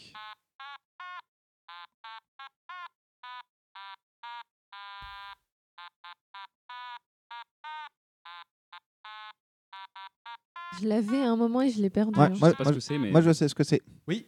Tata Yo-Yo. Non C'était une tentative de Owen the Sense, mais clairement, on était Ah. mal barré. Oui, si, je- je- je- il y a eu on un était moment, très mal barré, j'étais c'est-à-dire qu'on n'était pas du tout dans, la- dans les bonnes notes, mais euh, et à un moment, je sais pas, je suis parti en couille. Mais euh, alors, Je vais le mettre comme ça, ça sera mieux. On entendra bon, on entend, on entend plus Asto, mais c'est pas grave. On va entendre son automaton, ce qui est, ce qui est quand même euh, Ah magnifique. Ok. Wow. Wow. Alors que ça enchaîne les ouvertures. euh. Bon, Ah, sinon, y a- il y a est super bon le canette de poiré quand café même. hein. aussi là. Je crois, je crois que c'est du café. hein. C'est le truc qui se réchauffe tout seul? Non. Euh, je sais pas. Si Il y a des canettes au Japon, c'est génial en fait. Ils font pchit, et la canette se réchauffe toute seule et ça fait du café chaud. Trop bien. Génial. Il y en a aussi où c'est directement de la des canettes chaudes dans le distributeur. Ah oui, oui. Ça, c'est encore plus pratique. Je bois un coup comme ça. ça laisse- Il y a- il y a plein de oui, choses non, sur la table où on n'a aucune idée de ce que c'est. Bah oui, euh, c'est marqué en japonais, donc euh, Bah du oui. coup, euh, Oui. on sait pas trop ce que c'est. Ah, ça, c'est euh, des chips, t'as une espèce de moutarde. Tout à l'heure, j'ai mangé un truc à la fraise, il y avait du chocolat dedans, j'ai pas Oui, compris. ben Bah, oui, c'est des a mochi. parlé, Mochi, oui. fraises chocolat. Et ben c'est super bon les C'est très bon. Il y a des Kit Kat à la noisette là qu'on n'a pas ouvert en dessous. Moi, je veux bien les, quoi, les mochi euh, fraises, s'il te plaît. À la châtaigne, quand même. Euh, châtaigne, peut-être Oui. châtaigne. Ah oui, c'est châtaigne, pardon. Là, il y a une espèce de je sais pas quoi. Alors, je viens de faire une performance artistique. Ah, Va se servir. Tu te fais Que une soirée mousse. mousse de ton a- côté. ça, c'est des chamallows. Je sais pas comment j'ai fait mon truc. Qu'est-ce que t'as pris? Euh, je sais pas, il y avait les Daft Punk qui, qui tenaient un ballon, ça faisait très Banksy, et euh, du coup je me suis dit tiens je vais tenter, je vais prendre cette bière et, euh, et voilà. Alors c'est- un casque de Daft Punk avec un, une armure de Stormtrooper euh, qui tient deux ballons et le tout dans un style euh, un peu ouais Banksy euh, fait au fait au graphe euh, et euh, voilà quoi. Donc du coup euh, je, je me suis dit tiens je vais prendre ça. J'ai aucune idée de ce que c'est comme bière, mais l'image était jolie parce que c'est comme ça que moi je choisis mes bières en fait. Littéralement, je choisis une bière à ses couvertures. C'est comme ça qu'on Mais c'est comme ça qu'on fait aussi avec les livres. Mais je croyais qu'il fallait pas juger un livre à ses couvertures. Peut-être Alors- sa quatrième de couverture éventuellement, mais. euh, Non, non, pas forcément. ah ouais. Lançons un débat. J'aurais dû faire un dossier là-dessus. Ok, alors on va commencer. Je vous rassure, les musiques normalement sont faciles, mais bon, le problème, ça va être euh, C'est que tu sais pas les jouer, l'interprétation. interprétation, bien sûr. Euh, J'espère que vous les trouverez assez vite. Putain, mais toi, Trop t'aurais- vous casser les t'aurais dû oreilles, faire euh. ça à Podren, quoi, sans déconner. Mais non, nous, on n'a pas de créneau. nous. Ça, c'était c'était une tellement bonne animation à faire à Podren. Je- Si je retrouve des partitions, peut-être. Après, moi, tu sais, sur Alors- la scène devant 10 personnes, je me chie dessus. Donc, euh, Ah, D'accord, ah, mais ça aurait ah, été intéressant à faire à Podren avec une couche. ah, non, ah, ah, tu sais, Podren, c'est loin. Podcast, c'est mieux. Oui, voilà. Mais c'est surtout que c'est passé. Ah bah oui, en plus. c'est pas- Ouais, mais ça oui, peut ah être Podren, mais l'année prochaine. Pardon. Par contre, tu l'amènes à Podren. euh, Alors, je sais qu'on on est après Podren, mais franchement, amène-le à Podren. donc. je peux, je peux, si L'année je- prochaine. Ouais, on va, on va 2024. ambiancer. Alors, est-ce que tout le monde est prêt? Oui. Oui. C'est parti. Prêt et prête. N'oublie pas qu'il. Ok, c'est bon, c'est bon.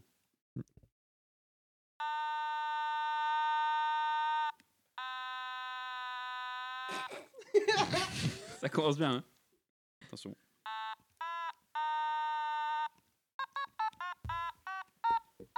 Retour vers le Take on futur. me. Take on me. GG. Alors, il le fait à la fois trop bien et trop mal. C'est génial.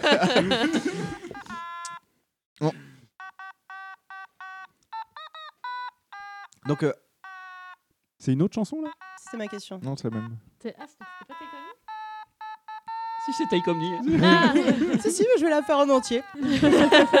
Du coup, il y a Randall qui fait euh, Non, pitié, prenez pas ce truc à bruit dans la salle de Podren, s'il vous plaît. Et il a trouvé aussi Take On Me.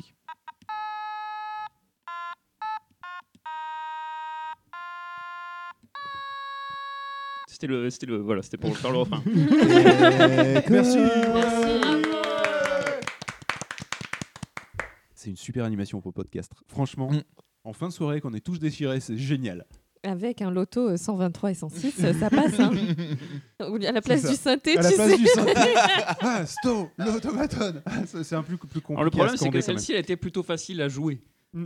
Hein, et j'ai quand même bien, bien mal joué. Ah merde, tu veux dire que. Oui, parce qu'il n'y avait pas une note qui était bonne, mais elles étaient toutes décalées du même. Au bon moins, c'était à peu près bon. Allez, deuxième morceau. J'en ai une dizaine. hein, c'est- Oh putain voilà, merde. Après, si ça vous saoule avant, on arrêtera avant. La préparation. Oui, bien sûr. Je recommence. Mais vraiment une expression, le tomate en mode. Merde. Je recommence. Elle commence trop tôt celle-ci. hein. C'est un sketch, on dirait Pouf Cascadeur, mais avec un automaton.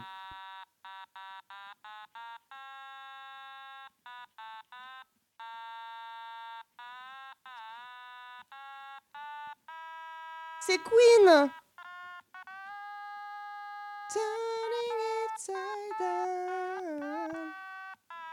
Don't stop me, don't stop me. Ah. Don't stop me now. Alors, sachant que c'est le- la- une des chansons que Païs souhaiterait à son enterrement, est-ce que tu peux venir à son enterrement, s'il te plaît? À l'automaton aussi ou- À l'automaton, oui, bien sûr, à l'automaton.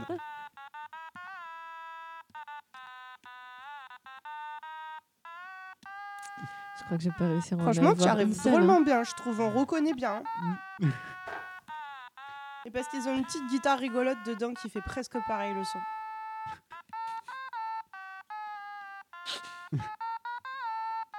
T'as l'air de souffrir cependant.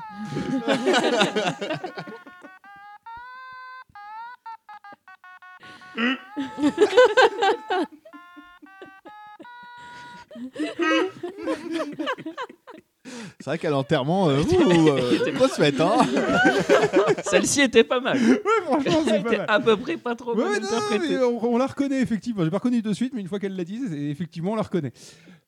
Alors celle-ci, je crois qu'elle est très dure à jouer en plus. Oh merde Parce que les deux étaient faciles depuis tout à l'heure Ouais, alors Oh, celle-ci, elle est putain. beaucoup plus dure pour moi à jouer. Après, pour vous à trouver, ça, c'est- Mais je genre, pense que c'est- ça va être très difficile. T'as comme un genre de guitare héros de cet instrument? Non, c'est pas cet instrument, mais ça marche. Oh waouh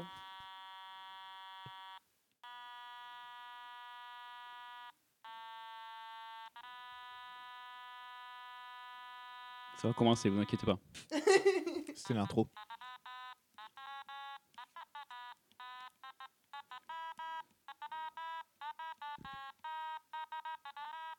Vous ne voyez pas la tête d'Asto qui se concentre. Fronce parfois les sourcils.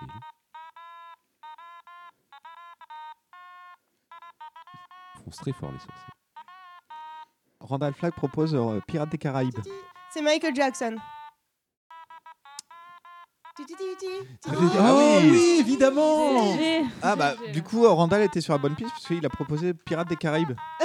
mais, mais du coup ça. C'est vrai.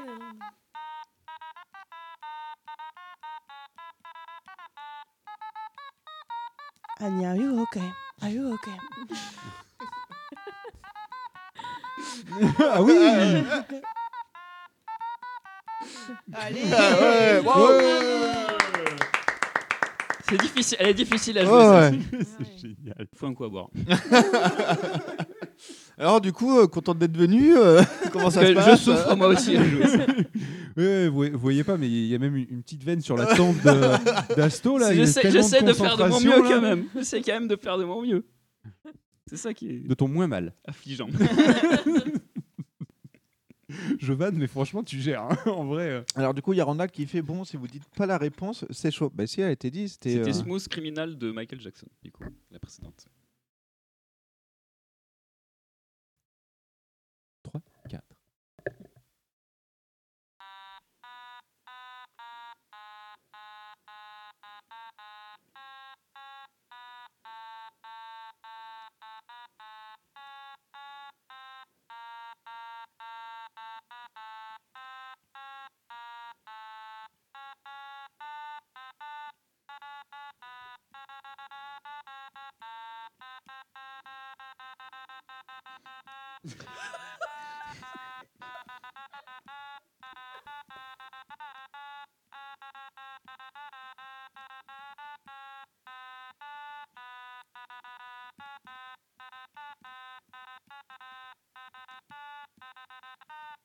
Qu'on a le droit de Shazam Shazam peut rien pour toi.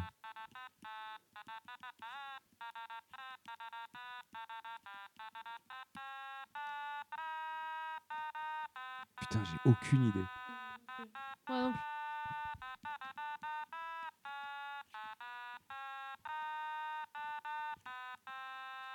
C'est euh, In the Head de Linkin Park. Tout à Oh, fait. putain. C'est tout à fait Indian de Linkin Park. Oh, Tu nous l'as refait Non. Eh, c'est super dur les couplets de Indian. Bah c'est que du rap. C'est pour ça que c'était. C'est super Je me dur. suis dit que tu t'étais trompé, tu pensais que tu étais en manif. Tant que Du j'arrivais coup, pas au refrain, c'était très difficile. Impossible de me concentrer euh, sur, sur la suite. quoi. Il y a Randall qui dit on dirait une IA qui crée une musique. Alors, pour avoir regardé euh, un animé euh, créé par une IA, euh, effectivement, je confirme. Mais c'était vachement bien. Ça repose le cerveau, euh, le truc créé par l'IA. Ça n'a pas trop de sens. Alors, oui, parce que Ah pour ouais, la- ça, pour- c'est- ça existe? Oui, Ouais. oui, il y a une chaîne Twitch d'un animé créé, créé euh, 24 heures sur 24, 7 jours sur 7 par une IA en permanence. Oh, Ah, je savais pas. ça, Ça- ça a à la s'appelle- fois du sens et pas de sens. C'est complètement Ça a absurde. surtout pas de Voilà. sens. C'est-à-dire que non, mais c'est-à-dire qu'il y a du sens au sens que tu as, une histoire mais qui mène nulle part. Des- Euh, les épisodes sont très courts, ils durent 1 minute 30, 2 minutes, et ça n'a aucun lien entre chaque épisode. Enfin, c'est c'est complètement absurde. T'as des dialogues. Ouais, il y a trois personnages en fait. T'as des dialogues autour de, par exemple, qu'est-ce qu'on va manger ce midi? Moi, ouais. je vais manger ça. Moi, je vais manger ça. Ah, moi, je veux pas manger à la cantine, Oh. machin, etc. Ça a du sens. Les, les dialogues sont, sont. Mais personne Il y parlerait a comme aussi ça. euh, leur- leurs activités euh, du club. euh, Qu'est-ce qu'on fait pour le club Ils C'est ça. décident jamais de ce qu'ils font. On sait pas quel club c'est, mais euh, voilà. Parce que ça change à chaque fois. Oui, en plus, de temps en temps, ils se font poursuivre par un monstre dans un des épisodes. Et, Mais il y en a un euh, qui a des pouvoirs. Ils courent, ils courent et ils sont à la poursuite. Et puis, ouais, il faut qu'on continue de courir, pour comme ça, il ne nous rattrapera jamais. Cut. Épisode suivant, ça n'a rien à voir. Il y a, plus de monstres, il n'y a plus rien. Voilà, donc c'est- c'est- c'est. C'est c'est pas suffisamment absurde pour n'avoir aucun sens, Mhm. mais euh, clairement, tu regardes ça et t'as tous tes neurones qui s'éteignent. C'est euh, doublé par deux humains. personnages sur quatre c'est qui des ont quatre des voix oreilles. artificielles. aussi. Ouais. Et les images, ils ont créé de toutes pièces ou on leur a donné à manger Les- alors les, per- corpus les persos ont été créés par des, euh, des, des gens qui ont dessiné des personnages et après ils sont animés de manière euh, complètement. euh, Ah d'accord, ok. Ah ouais, aléatoire ouais, aussi, ouais. ouais. ok. Mais ils ont quatre, quatre oreilles quand même. Oui, bah il y a des oreilles ils ont de chat, Parce que c'est un animé, donc forcément. Oui, il y a Ah un, gars, des il y a un oreilles de gars qui a des oreilles de chat, mais il a des oreilles normales aussi. Et il y a une meuf qui a des oreilles de lapin, mais elle a aussi des oreilles normales. Mais c'est oreilles de lapin bizarre. lui servent de, de masque de nuit là. Elle les a un peu devant les yeux, ces oreilles de lapin, c'est vrai. Ça Et s'appelle, évidemment, euh, c'est un mec et deux meufs en, en tenue d'écolière parce que. euh, Non, bah, mais ça se passe dans le, dans le Bah oui. lycée, de toute oui, façon. Oui, oui, oui. Bah oui. C'est pas du tout pour les views. Ça s'appelle Always Break Time Oui. sur Twitch. C'est trop intéressant. Mais, mais ça te met du marrant. coup en mode euh, always break time, tu vois. oui. Oui, et c'est euh, le, le, le- le- l'animé, l'animé généré par une IA qui n'a absolument aucune idée de ce qui fonctionne et de ce qui ne fonctionne pas, ou de ce qu'elle doit faire, de ce qu'elle que ne Oui. doit pas faire ou qu'elle ne peut pas faire. C'est ça le sous-titre du murs. truc en fait. Et c'est complètement absurde et c'est absolument mon- monstrueux. quoi. Alors, on en était où? Allez, l'automaton, l'automaton. Mais il manque Sandy. Bon, elle est comme moi, elle trouve pas grand chose, mais il manque Sandy. Non, mais elle réécoutera l'épisode. Ça fera, ça, ça fera une écoute euh, comme ça. Alors, on est à 1 heure, à 2h09. Donc, ça fera 2h05 euh, par là. Euh, Sandy, si tu nous écoutes, euh, voilà, euh, t'es parti à ce moment-là. Parce que tu penses que tu vas faire aussi peu de coupures. Ah non, mais parce qu'il y a, non, mais il y a un moment de blabla avant le Ouais. début euh, vraiment de l'épisode. Il a dit je J'ai lance pas l'épisode et puis après on a discuté un peu et après il a vraiment lancé l'épisode. En, en fait, j'ai Avec le lancé générique. l'enregistrement. On- Entre on a- on a l'enregistrement et le parlé. générique, il y a genre 5 minutes. mais non, mais regarde. Et Elodie- Resserre-toi du cidre. euh, Peut-être que ça remettra les neurones dans le bon ordre. J'ai lancé l'enregistrement. Soignons le mal par le mal. On a parlé. Et j'ai dit, là, on commence l'épisode. Donc ça veut dire qu'il y a 5 minutes où on a parlé, mais ça sera pas dans l'épisode. Mais c'est dans le. sur C'est son dans compteur, l'enregistrement. son- Sur son compteur, c'est quand même marqué le moment où on a parlé euh, et que c'est pas dans l'épisode. Ça y est, c'est bon. Oh là, ouh. Si, si, Randall, on a enregistré. Hein. Ce n'est Ouais. pas le dossier sur la collapsologie. La euh, bien sûr. collapsologie. Collapsologie, pardon. Avec l'effondrement de la R16. Je vais reprendre du cidre. On reprend du cidre. Tu peux, hein. Est-ce vraiment bien euh, sage Euh, Ok, allez, l'automaton, l'automaton. Allez, baba. Ah, pardon. Je sais plus si elle est dure ou pas celle-ci. Tu parles de quoi? La chanson. Ok, Hello, elle est partie parce qu'elle a quand même plus rigolé que les mecs.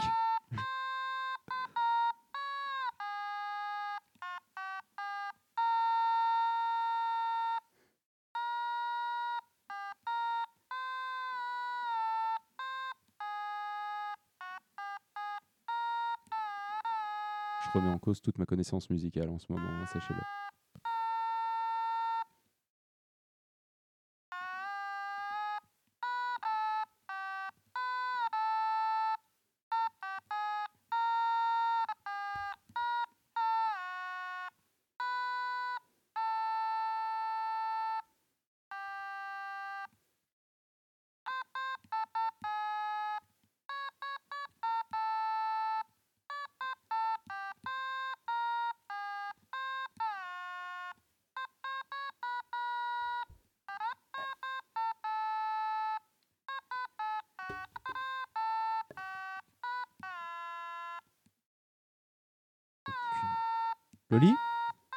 C'est toi qui nous sauves.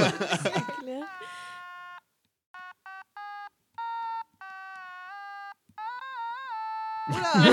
Ouh, ouh, ouh.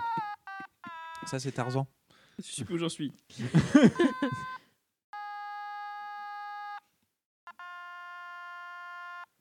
avez pas trouvé? Non. Merde.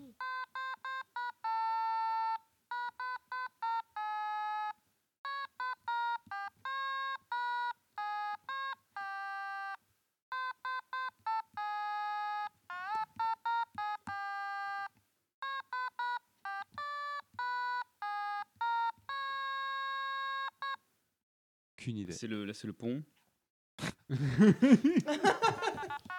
Le pont de l'Ascension. De la rivière Kouai. Le pont Vous avez d'Aviron. pas trouvé encore Ah, Ah, mais et- c'est ça, c'est le pont d'Aviron. T'aimerais qu'on trouve pour t'arrêter, non?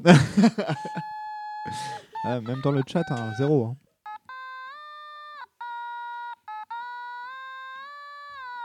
Tant qu'on n'a pas trouvé, tu continues. Hein.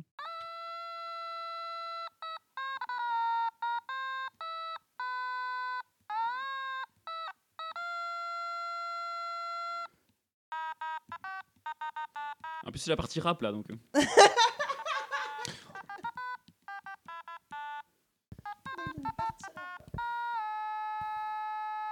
Euh, la, la musique d'Arkane.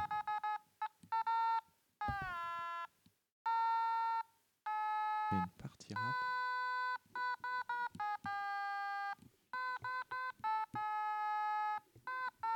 C'est un peu orientalisant. Hein. Non, ça, c'est juste parce que c'est un automaton japonais. ça. Ah, ouais, d'accord. Autant pour moi.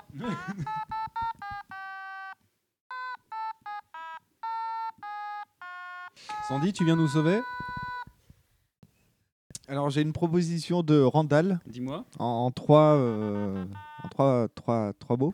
Euh, J'ai mal cessé. non, c'est pas le titre de la chanson, Randall. Le truc, c'est que je suis à la fin de la musique là. Ah ouais, quand même. Tu nous as fait tout le morceau. Est-ce que c'est connu Oui, c'est connu. Merde. Eh non, mais évidemment, il va pas nous faire des trucs obscurs déjà qu'il les fait à l'automaton. si en plus il fait des trucs qu'on connaît pas, on est dans la merde.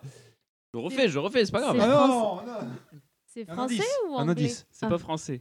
Il y a du rap dedans, il a dit. Ouais, Il y a du rap dedans, c'est Une anglais. Ouais, petite mais partie ouais, il y a rappée, une mais, toute euh, petite c'est- C'est rien partie. du tout. C'est quelle décennie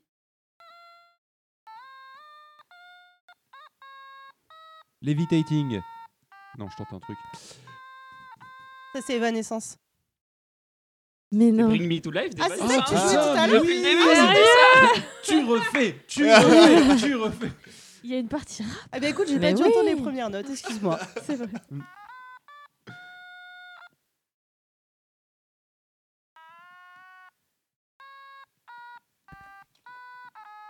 Ça marche pas toujours. Hein.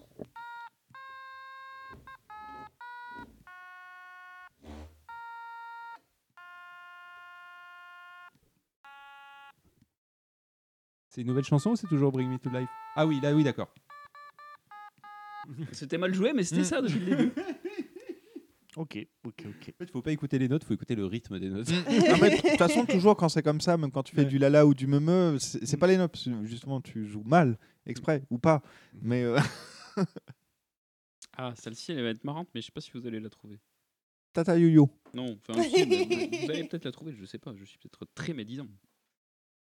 Ah, ça Oh, fait il y a ça va longtemps. beaucoup trop vite. Attends, Je pense attends, que t'es un peu plus âgé que ça. faut que je boive un coup. Ah, Il dit qu'il est médisant. ouais, ça remonte à loin. hein. Oh, c'est vrai waouh que je- c'est vrai, c'est vrai que c'est pas vrai. Je, je sais que c'est pas vrai, mais j'ai J'avais dit le ça. même quand j'étais petite. Oui, oui, il y, a- il y a- il y a un bol Je crois euh, pas, et sans tarte à gueule à dalmatien la qui vient récré, d'être mis sur, euh, Exactement. sur la table. Mm. Et donc, du coup, euh, ce premier épisode, comment ça se passe? Comme si, comme ça. C'est varié, on découvre de nouvelles choses. On passe de la dépression à l'automaton. Ouais, L'un étant intimement lié à l'autre, hein, clairement. je, euh, crois. Ok, ça part vite. celle-ci. L'automaton, il a pas l'air en forme. hein, quand Non, même. non, non, clairement pas. Il est un peu déprimé, bon. Je pense qu'il veut mettre fin à ses jours, l'automaton. là. Allez, c'est parti.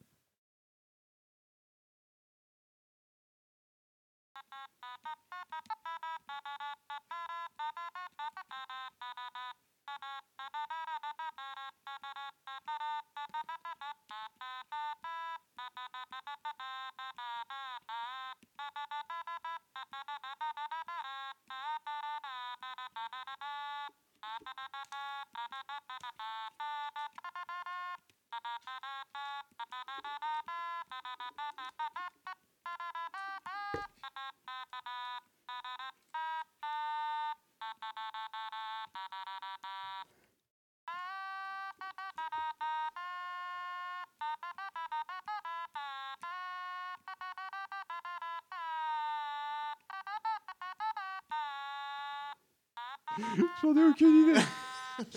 J'en ai Moi aucune non idée, mais plus. je passe le meilleur moment de ma vie.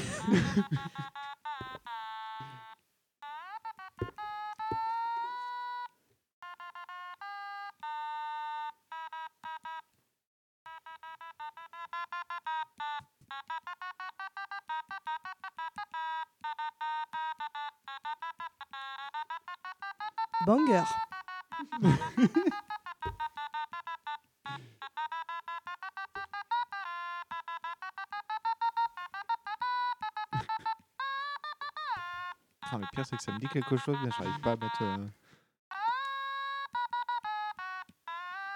Tu mets tellement de cœur en plus. Est-ce que c'est une chanson qu'on chante en karaoké?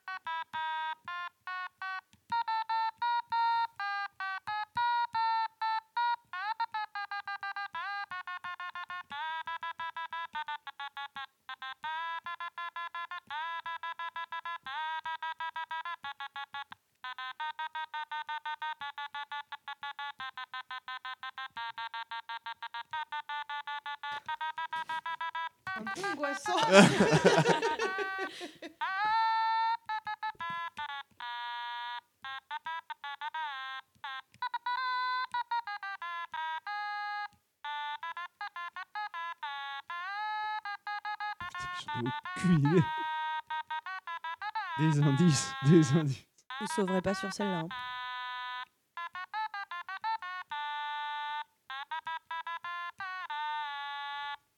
Et que vous savez pas, mais il a mixé trois chansons en même temps. On n'a pas une, mais trois à retrouver sur une seule piste. J'ai oublié les dernières notes. Donc, il y a Randall qui dit euh, il faut euthanasier Asto. euh, vous voyez bien Oui. qu'il souffre. oui. Je souffre. Bande de monstres sans cœur. Alors, c'est une musique qui était dans un Guitar Hero 4, si je ne me trompe pas. Est-ce que vous connaissez le groupe Paramore? Ah oui. Non. Eh bien, c'était Misery Business de Paramore. Ouais, non, je connais pas le morceau. Qui, qui est dans Twilight, il me semble. Oui, ils ont un morceau dans le premier Twilight. Oui, mais c'est pas Misery Business, c'est euh, super massive. euh. Alors, ça, c'est Muse. c'est Ouais, ouais, Qui mais- a- Mais euh, il y a un, un autre morceau, je sais plus si c'est dans le générique ou quoi, et c'est Paramore. Mm. Ça, c'était Misery Business. C'est celle que je viens de jouer, ça. Ouais, ça.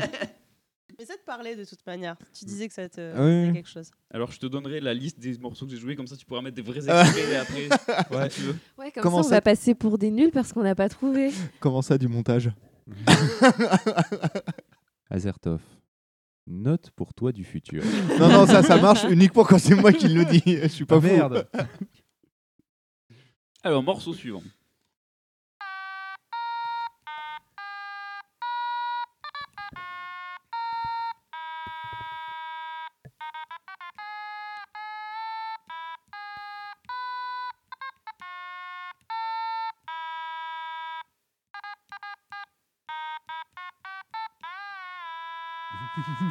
Chaque fois qu'il y a un.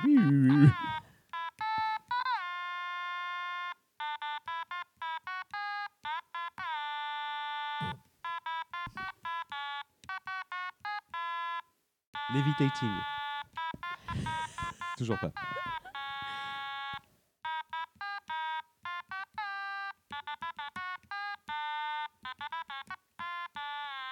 Never gonna give you up.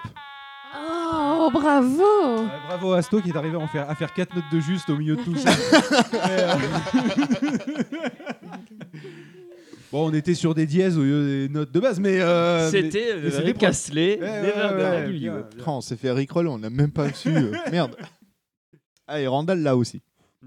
Ah, c'est que j'avais pas trop mal joué. Ouais, du ouais, coup. non, celle-là, franchement, euh, tu la travailles encore un peu, on- elle est juste. hein.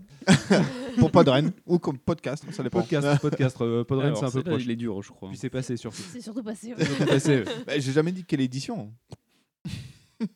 Bah, ça veut dire qu'il y a bien des éditions qui sont passées. Ah oui. Ouais, donc. euh, Ça peut être la prochaine. ACDC.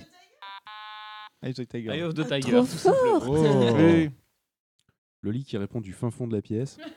C'est clair. Qui a réussi à me libérer de ce musique.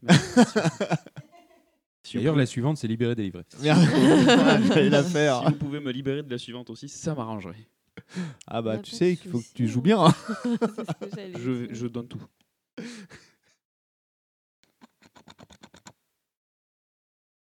Ça, ça met un peu de temps à démarrer.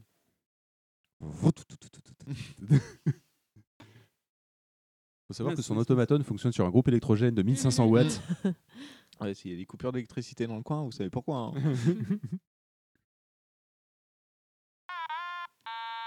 Final Final countdown. countdown. Mais moi, je l'ai Merci Merci bien Merci les amis Ah, je préfère la version ukulélé et euh, kazoo quand même. hein. Alors la suivante, est, est- elle est difficile à trouver, je pense. Putain, c'est vrai que c'était une longue intro pour trois notes jouées. Ouais. On a trouvé tout de suite. Merde. Ouais, mais trois notes où franchement on était très proches. Pas compliqué, je m'en mêle. Alors, Et Randall, Randall là aussi.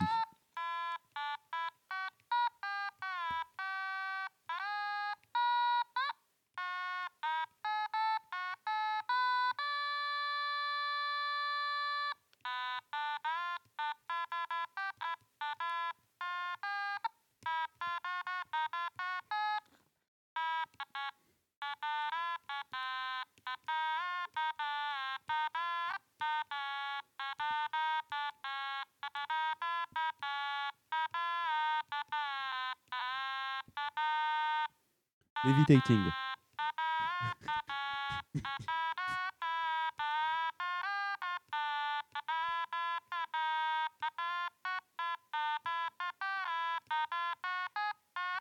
Est-ce que c'est du David je Guetta cherche la note. Ah mais tu joues pas depuis tout à l'heure, tu cherches la première note du morceau, on est d'accord. Du coup ça explique des choses. Ça me dit tellement quelque chose. Moi aussi. Chop Sway. Non. Ce n'est pas ça, Randall. Non. Comment ça non? Il y avait une note de juste jusqu'à présent? Je suis pas gentil. Ouais, dans le jeu, c'était marqué perfect à chaque fois. Là, c'était marqué bad. Aucune idée. Un indice, un indice, un indice. C'est c'est un générique d'un animé japonais. Pokémon? Non. que j'ai vu?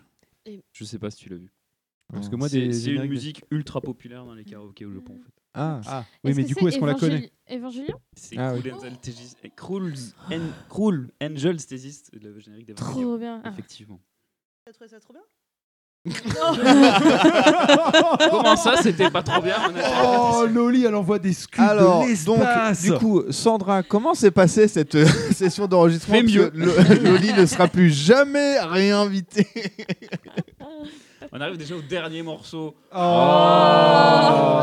Ouf. Alors, il y, a- il y a Randall qui dit euh, Comment ce mec peut être aussi bon aux jeux musicaux et aussi lamentable à l'automaton parce qu'en fait, il a reçu hier. Donc, Non, ça fait un moment qu'il. Parce qu'on Ouais, en a déjà eu. hein. Ça fait trois ans que je l'ai. oui, je sais. C'est parti pour la dernière qui est très difficile. Oula, ah, c'est facile Oui, parce jusqu'à que maintenant. jusqu'à présent, on était. Jusqu'à maintenant, c'était super facile. Oh merde. Super. Non, mais vous allez la trouver parce que je vais trop en bien la jouer. Ah, ok. Au moins deux notes, peut-être que je vais bien le jouer, je sais pas. Final Countdown. Je sais déjà passé. Ah merde. Levitating. Chop Sway.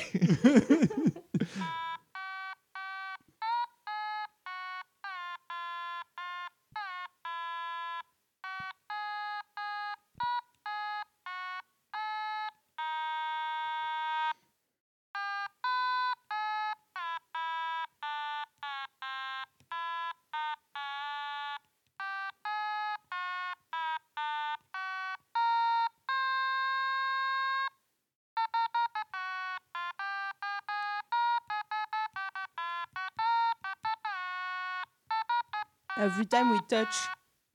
De Cascada. Oh. Joli.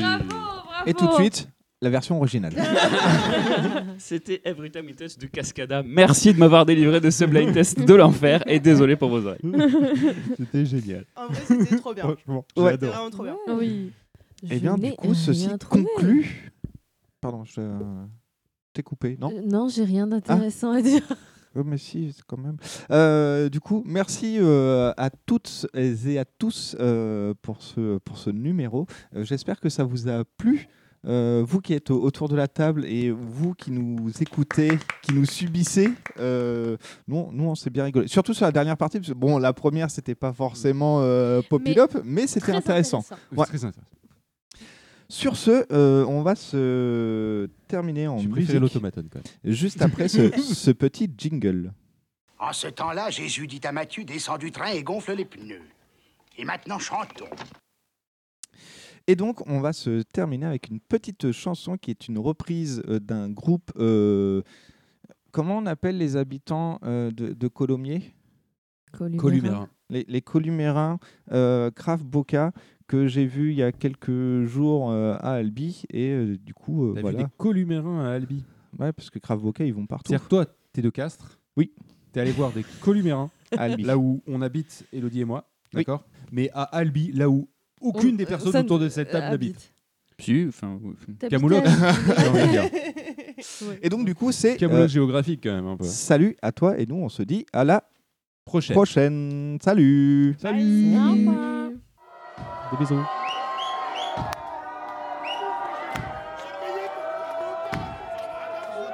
Ah oui, c'est la version live, hein, pardon.